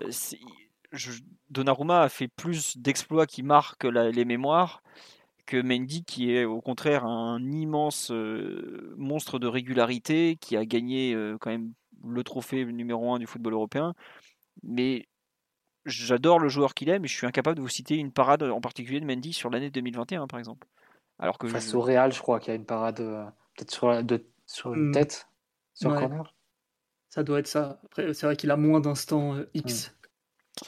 Voilà. Après, c'est vrai que le, voilà, si, si, on prend une parade face au Real, Chelsea a littéralement roulé sur le Real sur la double confrontation. Donc, euh, qu'ils se prennent le but, se prennent un but sur cette parade ou pas, ça ne va pas changer l'issue de, la double confrontation. Donc, c'est c'est toujours un peu la, difficulté. C'est sûr que je pense que Donnarumma a été peut-être euh, plus décisif dans une équipe qui, en avait besoin et, on va dire qu'il a eu une influence la plus directe sur les résultats de son équipe. Oui, ce sera la conclusion, à moins que Fabien veuille rajouter quelque chose. Monsieur Fabien Oui, non C'est bon pour moi. C'est bon. Euh, attendez, oui puisqu'on est sur le Ballon d'Or, on salue Ashley Lorenz qui euh, finit dans le top 10. Ouais, huitième chez les femmes qui est la... Euh, du, du, lot. Et on la félicite pour euh, la Ligue 1 gagnée et la médaille d'or avec le Canada aux Jeux Olympiques. Tu as raison. Et elle est, pour ceux qui suivent pas du tout les féminines, elle est arrière gauche ou plutôt ailière gauche euh, de l'équipe masculine, féminine. Pardon. J'ai tellement pas l'habitude d'en parler que j'ai fourché. sinon, un dernier mot sur le, trophée Copa, la quatrième place de Nuno Mendes, quand même, qui est quand même une, bah, c'est une certaine reconnaissance parce qu'il y a quelques noms un peu connus derrière lui tout de même. Donc euh, bravo à ce jeune qui, qui, nous surprend de semaine en semaine et qui maintenant va devoir euh, gérer la concurrence de l'ami Bernard. Euh, on me dit arrière droite, non, Ashley Lorenz elle joue à gauche de mémoire. Enfin peut-être, je, vous avoue que je regarde pas souvent les féminines et donc j'ai pu dire. Elle joue à droite depuis ah que Sakina est arrivée. Ah c'est possible ça oui, mais je me souviens. Comment tu sais ça Simon? Parce que, il a... un passionné du Paris Saint-Germain. Effectivement, on dit arrière droite, c'est possible. Moi, je me souviens qu'à son arrivée, elle jouait à gauche, mais elle a pu basculer. Bref, peu importe. En tout cas, félicitations à elle et félicitations à tous nos lauréats et, nommés pour la, la compétition. Et effectivement, on confirme qu'elle joue désormais à droite. Euh, on a fini pour ce podcast. On n'aura pas le temps de parler de PSG Nice de mercredi soir. Belle affiche malgré tout. Euh, Canal plus décalé si je me trompe pas pour ceux qui veulent regarder évidemment. Euh, je sais pas si on fera un podcast de débrief parce que je suis pas sûr d'être disponible en ce milieu de semaine. C'est déjà un petit miracle qu'on ait pu faire celui de ce soir, je vais pas mentir. Donc dans tous les cas, par contre, il y aura normalement lundi prochain euh, un podcast. On parlera pas du Ballon d'Or cette fois-ci puisque c'est bon, on sera passé à autre chose. Mais on sera bien présent. Je vous souhaite une bonne soirée à tous. On vous remercie encore pour votre fidélité, vos messages, vos likes. N'hésitez pas à mettre des likes, vos commentaires. J'ai vu, j'ai tombé cette semaine sur les commentaires du podcast, sur Apple Podcast notamment. Il y a beaucoup de, de petits mots gentils, même s'il paraît qu'on est un podcast aussi un peu sinistre, nous a-t-on dit. Donc voilà. En tout cas, merci à tous. À très bientôt pour d'autres analyses et débats sur l'actualité du PSG, du Ballon d'Or et tout. Et oui, on me demande les subs sur Twitch. Oui, il faut que je m'en occupe effectivement. Voilà. Allez, à bientôt. Bonne soirée tout le monde. Ciao, ciao. Ciao. Et tout le monde. Et à tous. Bisous. Voilà, le bisou mythique est arrivé. Vous pouvez partir. When you make decisions for your company, you look for the no-brainers. If you have a lot of mailing to do, stamps.com is the ultimate no-brainer. Use the Stamps.com mobile app to mail everything you need to keep your business running with up to 89% off USPS and UPS. Make the same no brainer decision as over 1 million other businesses with Stamps.com. Use code PROGRAM for a special offer. That's Stamps.com code PROGRAM.